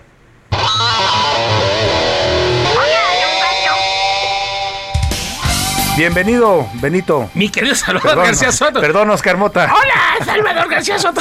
¿Te acuerdas cómo hablaba Benito? Sí, sí, más o menos así, ¿no? Como, Oiga, don gato. Exactamente. Mi querido Salvador García Soto, amigas y amigos que nos están escuchando, hoy un gran día para ganar, pues, primero que nada, eh, pongan muchísima atención porque tenemos regalos. Tenemos boletos. Ah, llegó espléndido. Oye, Oscar Mota, ¿qué nos vas a Se regalar? merece, no se merece. Partido para el día sábado. Ojo con esto que debo decir, porque la pregunta va a ser muy sencilla. Es como, como solamente poner atención, ¿no? A ver, el partido va a ser el día sábado a las 12 del día en el Estadio Ciudad Universitaria. Sábado 12 del día. Ok, número uno. ¿Quién va a jugar? Pumas Femenil en el inicio de la Liga Femenil, por supuesto, contra el equipo de Mazatlán. La pregunta para que se los lleven es: ¿cuándo va a ser el partido? Ya, ya lo dije, ya, ya, ya El horario del partido, díganos horario y lugar. Ahí está. Y se lleva boletos para ver Pumas Mazatlán, Liga Ahí está. Femenil de México. Hay que apoyar a la, Sí. a la Liga de las Mujeres, sin duda alguna. Eh, y pues ya, empiecen a marcar. Está 55 18 41 51 99. Se van todos por WhatsApp. Se van todos por WhatsApp para que nos marquen. Nada más diga el horario el- y la fecha del partido. Y se va a ver este encuentro de la Liga Femenil con el que se arranca, ¿no? La, Sí, la temporada. inicia la temporada de Liga Femenil, una Liga Femenil importante. Así que ahí están. Y ya estamos mostrando a la cámara los, los boletos. boletos, ¿no? Inicio, y obviamente ya que estamos hablando con el tema femenil, hoy es un partido decisivo, mi querido Salvador, amigos, porque a las 9 de la noche, tiempo de la Ciudad de México, la selección femenil mexicana enfrenta a la selección de Haití. Al inicio del programa mencionabas muy bien, muy puntualmente, que si no se les gana por goleada, se va a complicar esto muchísimo, porque a las 6 de la tarde juegan Jamaica contra Estados Unidos. Estados Unidos es una superpotencia, es el actual campeón del mundo. Eh, Jamaica es medallista olímpico. Eh, puede ser un partido medianamente parejo, con cierta posibilidad por ahí de que Jamaica pueda ganar. Pero, digamos, la idea plenamente es que favorito es Estados favorito Unidos. es Estados Unidos. México tiene que ganar este partido, tiene que ha- hacer la mayor cantidad de goles para que el lunes se enfrente a los Estados Unidos y pues ahí persinarnos e invocar absolutamente a todas las deidades habidas y por haber y que obviamente ahí poder Ahora, no se ve tan difícil ganarle a Haití. No ve en el papel, pues, ¿no? Perdió 3 a 0 contra Jamaica. Entonces, el- el- la meta es superar esos tres goles. Número uno. Por último, y esto es una nota que se está desarrollando en este momento: Rafael Nadal se baja de Wimbledon, querido Salvador. No va a jugar la semifinal mañana contra. Kyrgios. Lo que platicábamos ayer, la lesión famosa en el estómago. Pues sí, resultó ser real. Sí era real. No va a jugar. Él decide, ¿saben que Yo me hago un lado. Y con esto se abre la puerta para que Novak Djokovic vaya por el eh, Grand Slam número 22. Nadal no podrá conseguir el 23 por ahora. Ya ves, por eso los dicen que los periodistas somos insidiosos. ¿Qué ole? Ayer dijiste que estaba fingiendo, que inventó. ahí Que le como que quién sabe. la panza para hacer tiempo. Y mira, pues, Nadal dice, no es cierto. Está mintiendo ese señor allá en México, entonces me bajo de Me Wimbledon. bajo de Wimbledon. Oye, pues sí, debe estar mal para Es tomar esa decisión porque es perder la posibilidad de un, de un triunfo más en Wimbledon. Un triunfo importantísimo. E insisto, con esto califica ya Nick Kyrgios a la final. Y Novak Djokovic mañana se enfrentará contra Norri para buscar ese lugar en la final. Muy bien, pues vámonos a la pausa con música. ¿Qué nos vas a poner, José Luis Sánchez? Salvador, vamos a escuchar en estos momentos eh, a Curtis, James Curtis. Jamie Curtis. Mother Nature's only godchild. Society salutes you today. And we'd like to say, God bless Miss Black America. Watch over Miss Black America. She cried tears of success. We wish her long happiness. Miss Black America.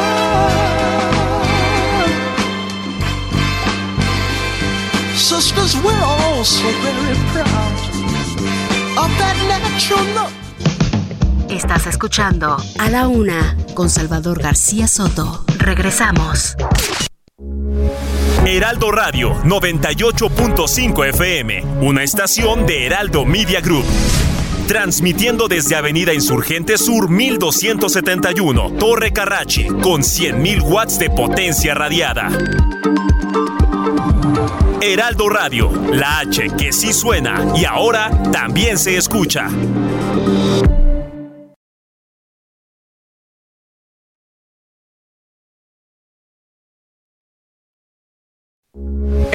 Heraldo Radio, con la H que sí suena y ahora también se escucha.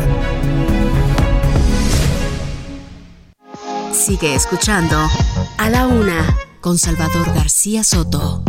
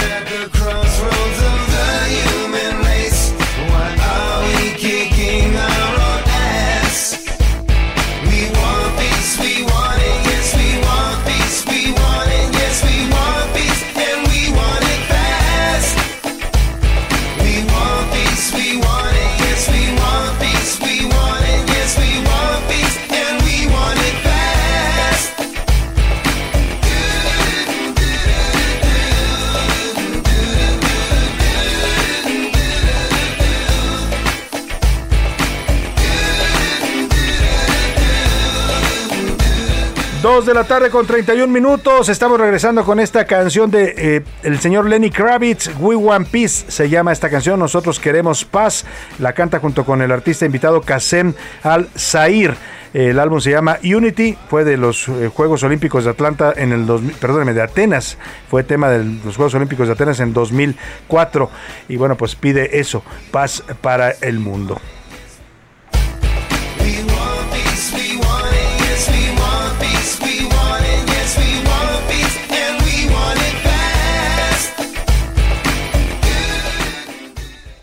Fast. A la una con Salvador García Soto. 2 de la tarde con 32 minutos ya. Aquí le adelantamos el lunes, si mal no recuerdo, esta noticia que se dio a conocer también en el diario Reforma, de que el gobierno de López Obrador, de plano, como no pudieron, pues en- ellos no renuncian, ¿no? La frase es si no pueden que renuncien, no renuncian, pero ¿qué hacen cuando no pueden? Pues le dan las cosas al ejército, ¿no? En este caso a los militares. Hoy se formalizó ya la entrega del Aeropuerto Internacional de la Ciudad de México, el principal aeropuerto de que tiene la industria aeronáutica nacional, uno de los más importantes también a nivel mundial por el tamaño y volumen de operaciones que tiene, pues y su conectividad pues se le entregó a la Secretaría de Marina. A partir de ahora, los militares serán los que administren y manejen el aeropuerto principal del país. De plano, el gobierno civil no puede, ¿no? Y está bien, mucha gente dice, pues sí, los, eh, los militares son eficientes, vaya que lo son, pues son militares, ¿no? Están formados para eso, para la disciplina, para el trabajo, para la obediencia, para, para la eficiencia, ¿no? Es parte de su, de su mística. La gran pregunta es si todo se lo vamos a dar al, al- al ejército y a la marina para que lo maneje porque ya manejan por lo menos la mitad de las funciones civiles de este gobierno las manejan ellos, ¿no? Salía una nota el otro día, le decía que ya la Sedena, la Secretaría de Defensa Nacional, se convirtió en la empresa paraestatal más grande que tenemos, ya no es Pemex. O sea, por el volumen de presupuesto que maneja y las responsabilidades que tiene, ya la mayor empresa que tenemos pública en este país se llama Secretaría de la Defensa Nacional, cuando se supone, sí son muy buenos los militares, pero se supone que ellos están para otras cosas, ¿no? Entre otras para cuidar nuestra seguridad. Yo me pregunto en qué momento se van a hacer cargo de la seguridad, si están tan ocupados administrando aduanas, puertos, ahora también aeropuertos. Eh, cuéntanos, José Luis Sánchez, cómo se formalizó esta entrega ya de la aviación civil a México a los militares. Hace unos minutos la Secretaría de Infraestructura y Transportes, eh, a cargo del ingeniero Arganis, eh, publicó un, un comunicado en el que pues, afirma y confirma... lo comunicado que- oficial. ya comunicado oficial en el que avisa que el, el vicealmirante piloto aviador retirado, Carlos Ignacio Velázquez Tiscareño, es- ha sido designado como nuevo director general del Aeropuerto Internacional de la Ciudad de México. Este vicealmirante, dice el comunicado, eh, sustituye al ingeniero Carlos Alfonso Morán Moguel, quien era ya a partir de hoy el ex o quien es el exdirector de este aeropuerto y a partir de hoy, bueno, pues ya inicia formalmente el control de la Marina de esta terminal, la principal, como bien decías, Salvador, de esta terminal aérea. Este militar eh, se formó en la Escuela Naval Militar, en donde egresó como guardia marina, es ingeniero mecánico naval e ingeniero geógrafo. Además, estudió en la Escuela de Aviación Naval, graduándose como piloto aviador naval de ala fija. Tiene un gran, un gran, una gran currícula. Este, este, pues ya Este militar marino, ¿no? militar marino retirado. retirado y bueno pues hace rato decía yo la consigna que sonaba en los cacerolazos de Buenos Aires Argentina no aquella de los que involucra a las servidoras y sus hijos acá la adaptaron en el gobierno de López Obrador es si no pueden los ¿Cómo decía? ¿Cómo decía la consigna? Que, que vengan los Que vengan. militares, porque los civiles no Nos- pudieron. Nos fallaron. Nos fallaron, ¿no? Así de plano parece que está actuando este gobierno. Bueno, pues veremos cómo, cómo nos va y si por lo menos ya si mejora el Aeropuerto Internacional de la Ciudad de México, estaba convertido en un auténtico caos. Terrible servicio, terribles horarios, instalaciones, limpieza, todo estaba mal. Hasta tardaba usted una hora para que le entregaran sus maletas cuando llegaba de un viaje. En fin, esperemos que por lo menos esto ayude a mejorar la calidad del servicio de este aeropuerto internacional, el principal que tenemos en nuestro país.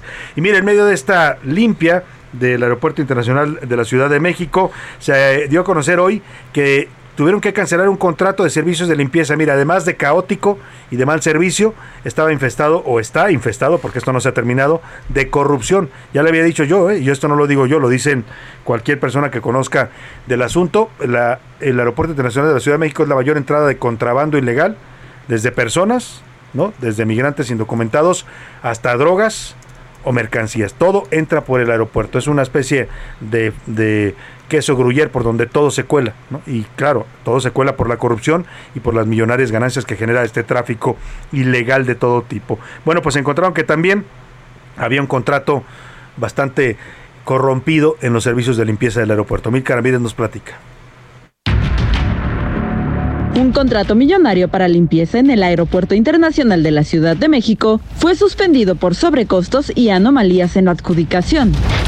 Y es que desde abril del 2021, este puerto aéreo pagaba 21.6 millones de pesos mensuales por el servicio.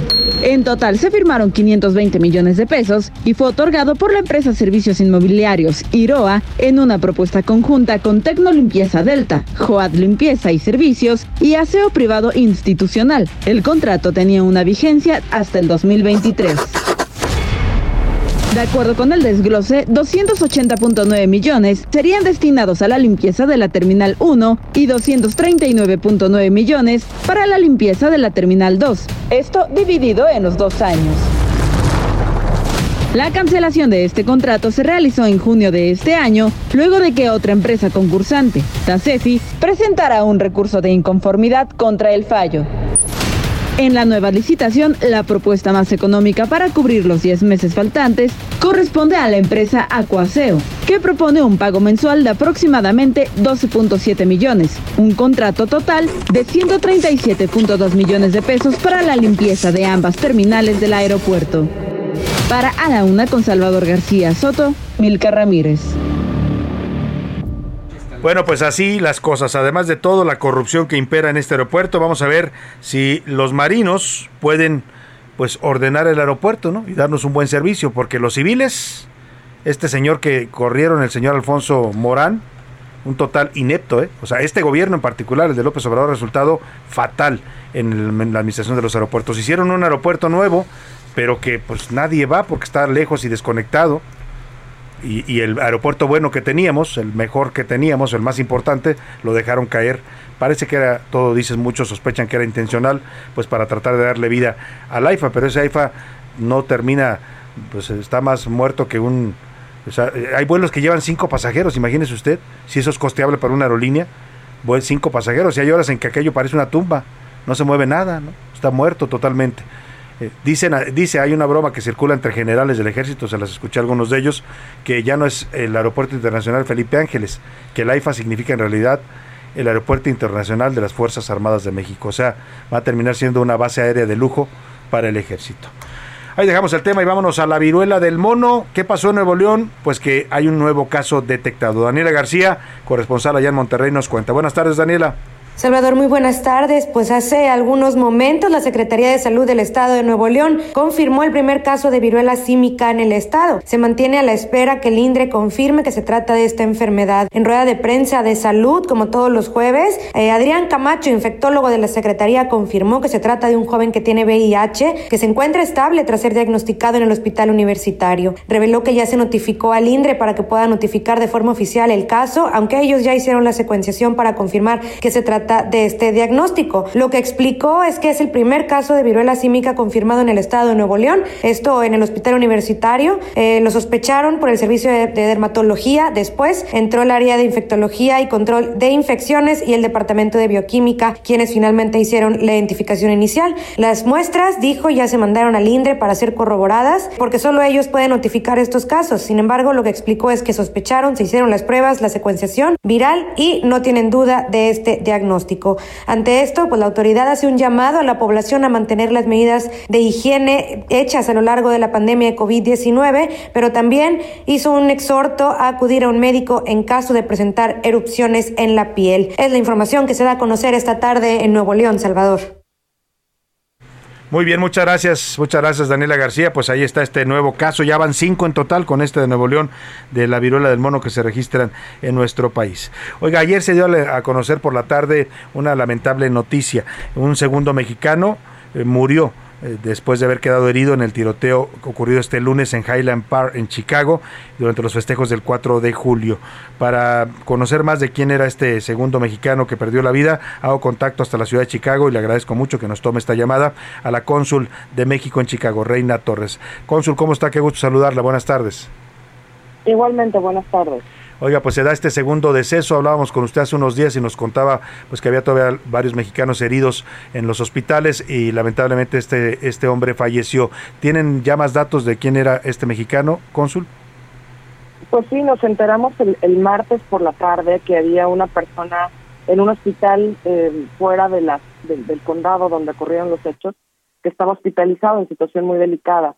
Eh, nos pusimos en contacto inmediatamente con su familia y efectivamente nos, nos confirmaron que había recibido eh, varios disparos, unos varios de ellos, algunos de ellos en la cabeza. Entonces, su situación era era bastante eh, bastante complicada. Desafortunadamente, ayer en la mañana se confirmó pues que, que, que finalmente perdió la vida este conacional.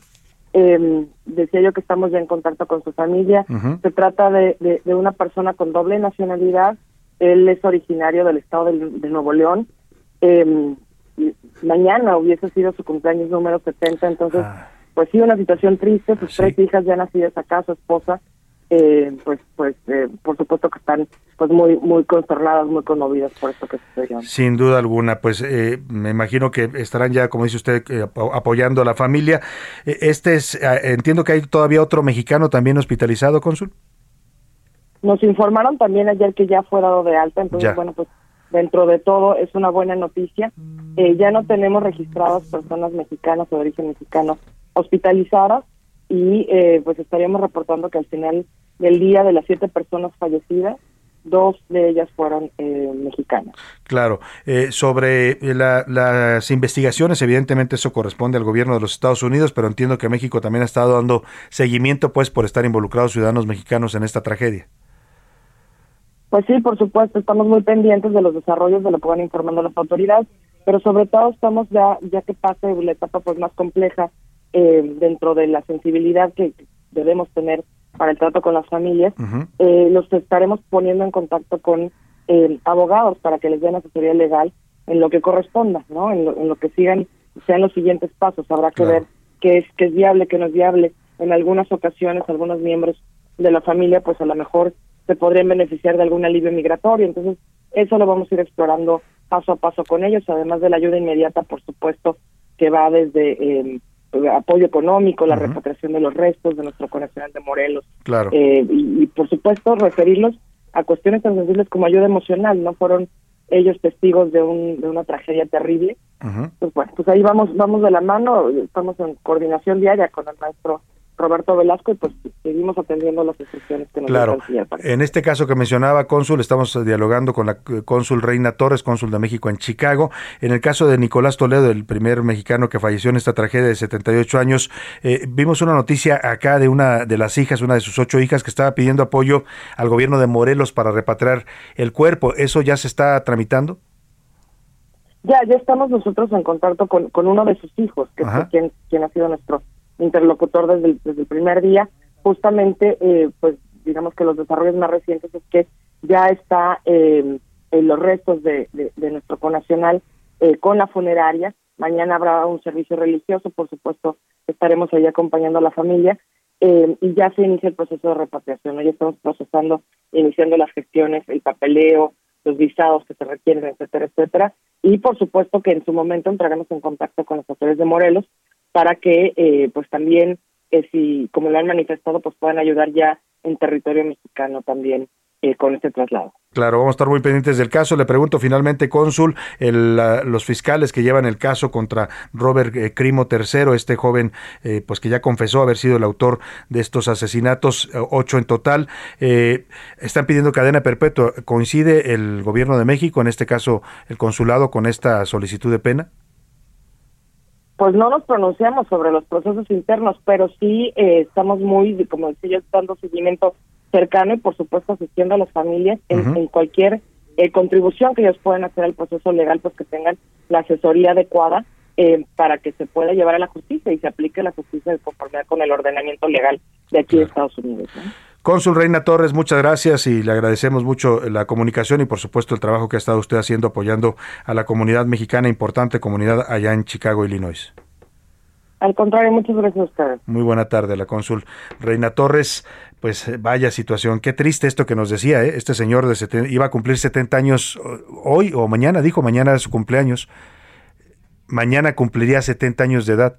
Lamentablemente, pues ya no pudo festejarlo. Seguramente estaba visitando a sus hijas allá en Chicago porque él, él tenía nacionalidad estadounidense también, tenía la doble nacionalidad, pero radicaba en el estado de Nuevo León.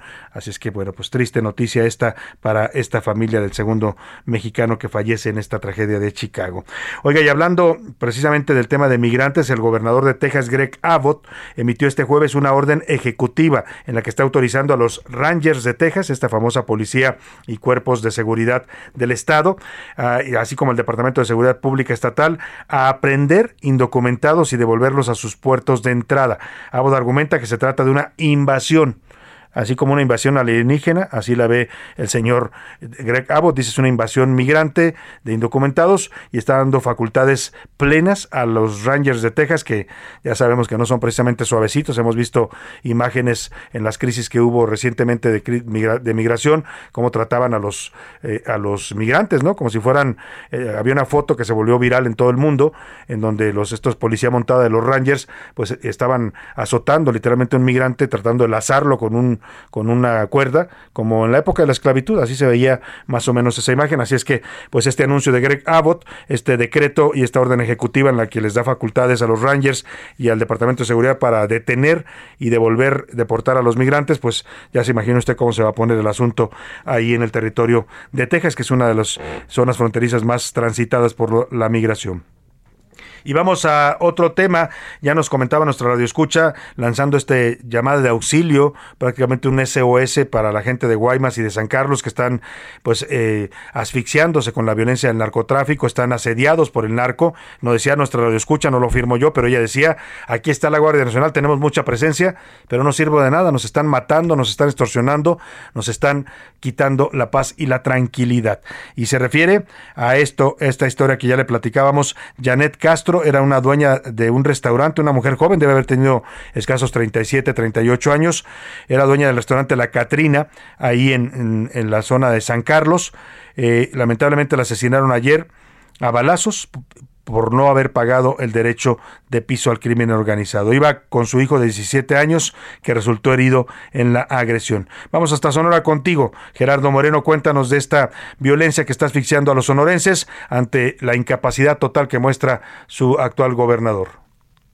Hola, ¿qué tal, Salvador? Qué gusto saludarte. Y efectivamente te platico que como Janet Castro dueña del restaurante La Catrina, ubicado en la playa de San Carlos, en el municipio de Guaymas. Fue identificada la mujer que fue asesinada. Esto, el hecho ocurrió la noche del martes en un sector conocido como Ranchitos, que está prácticamente a un kilómetro de la zona turística de esta playa de San Carlos, donde además, eh, como bien comentabas, su hijo, un menor de 17 años, resultó herido a de balazos en esta agresión.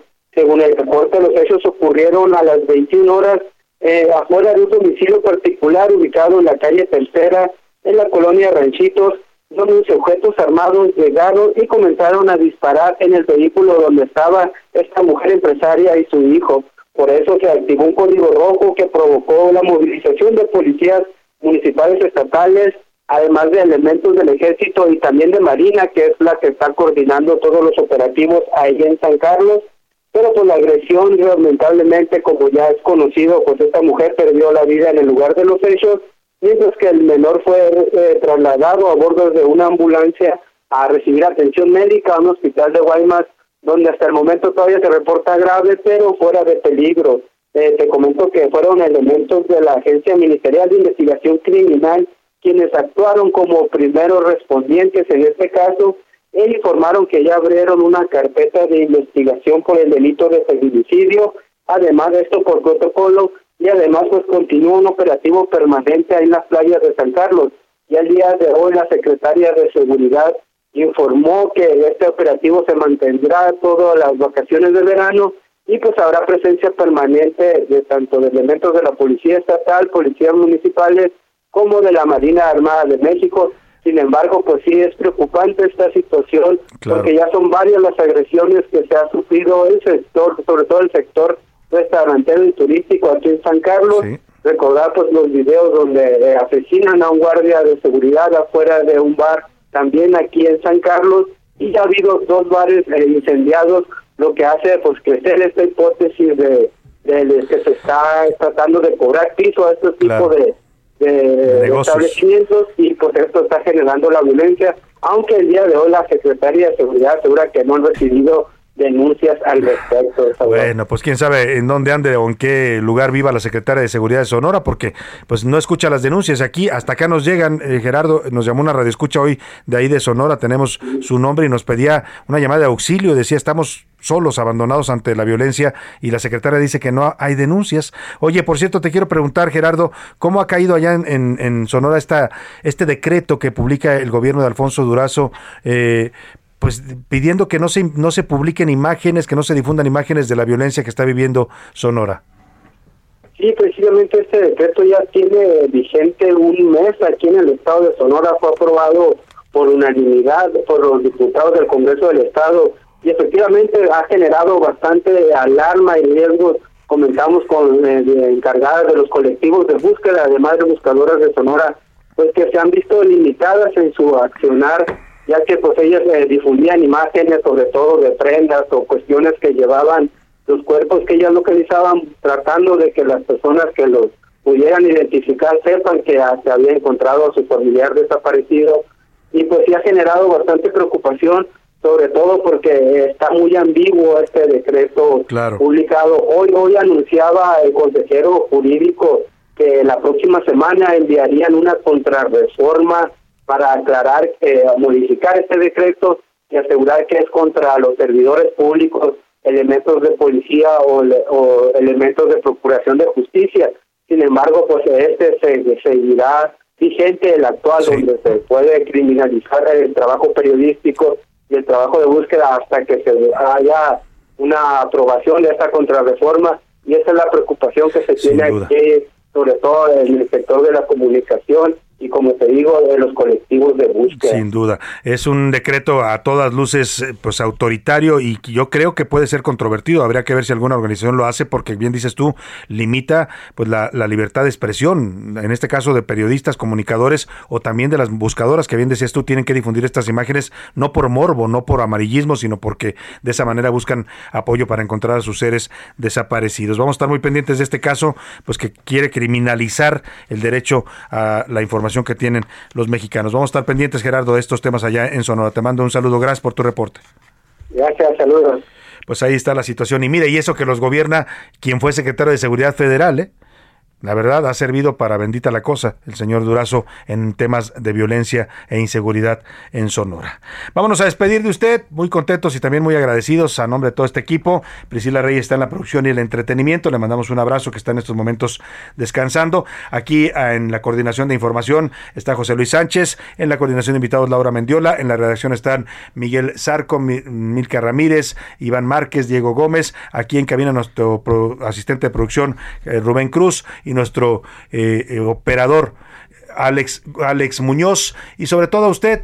Le deseo que pase una excelente tarde, provecho. Aquí lo esperamos mañana a la una. Quédese con Adriana Delgado y el dedo en la llaga. ¿Y con qué nos vamos a despedir, José Luis? Es Kenny Chasey, es una música de country. American Kids habla de los niños y cómo hay que protegerlos a estos niños americanos y que tengan amor a Estados Y vaya que necesitan protección por la sociedad en la que están viviendo. Hasta mañana, que pase una excelente tarde. We were Jesus, save me, blue jean baby, born in the USA. Trailer park truck stop, faded little map dots, New York to LA.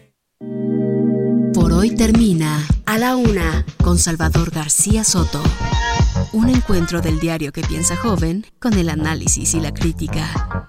A la Una con Salvador García Soto. De lunes a viernes de 1 a 3 de la tarde. Heraldo Radio, con la H que sí suena y ahora también se escucha.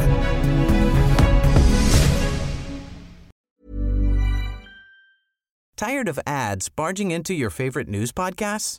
Good news. Ad-free listening is available on Amazon Music for all the music plus top podcasts included with your Prime membership. Stay up to date on everything newsworthy by downloading the Amazon Music app for free or go to amazon.com slash news ad free. That's amazon.com slash news ad free to catch up on the latest episodes without the ads.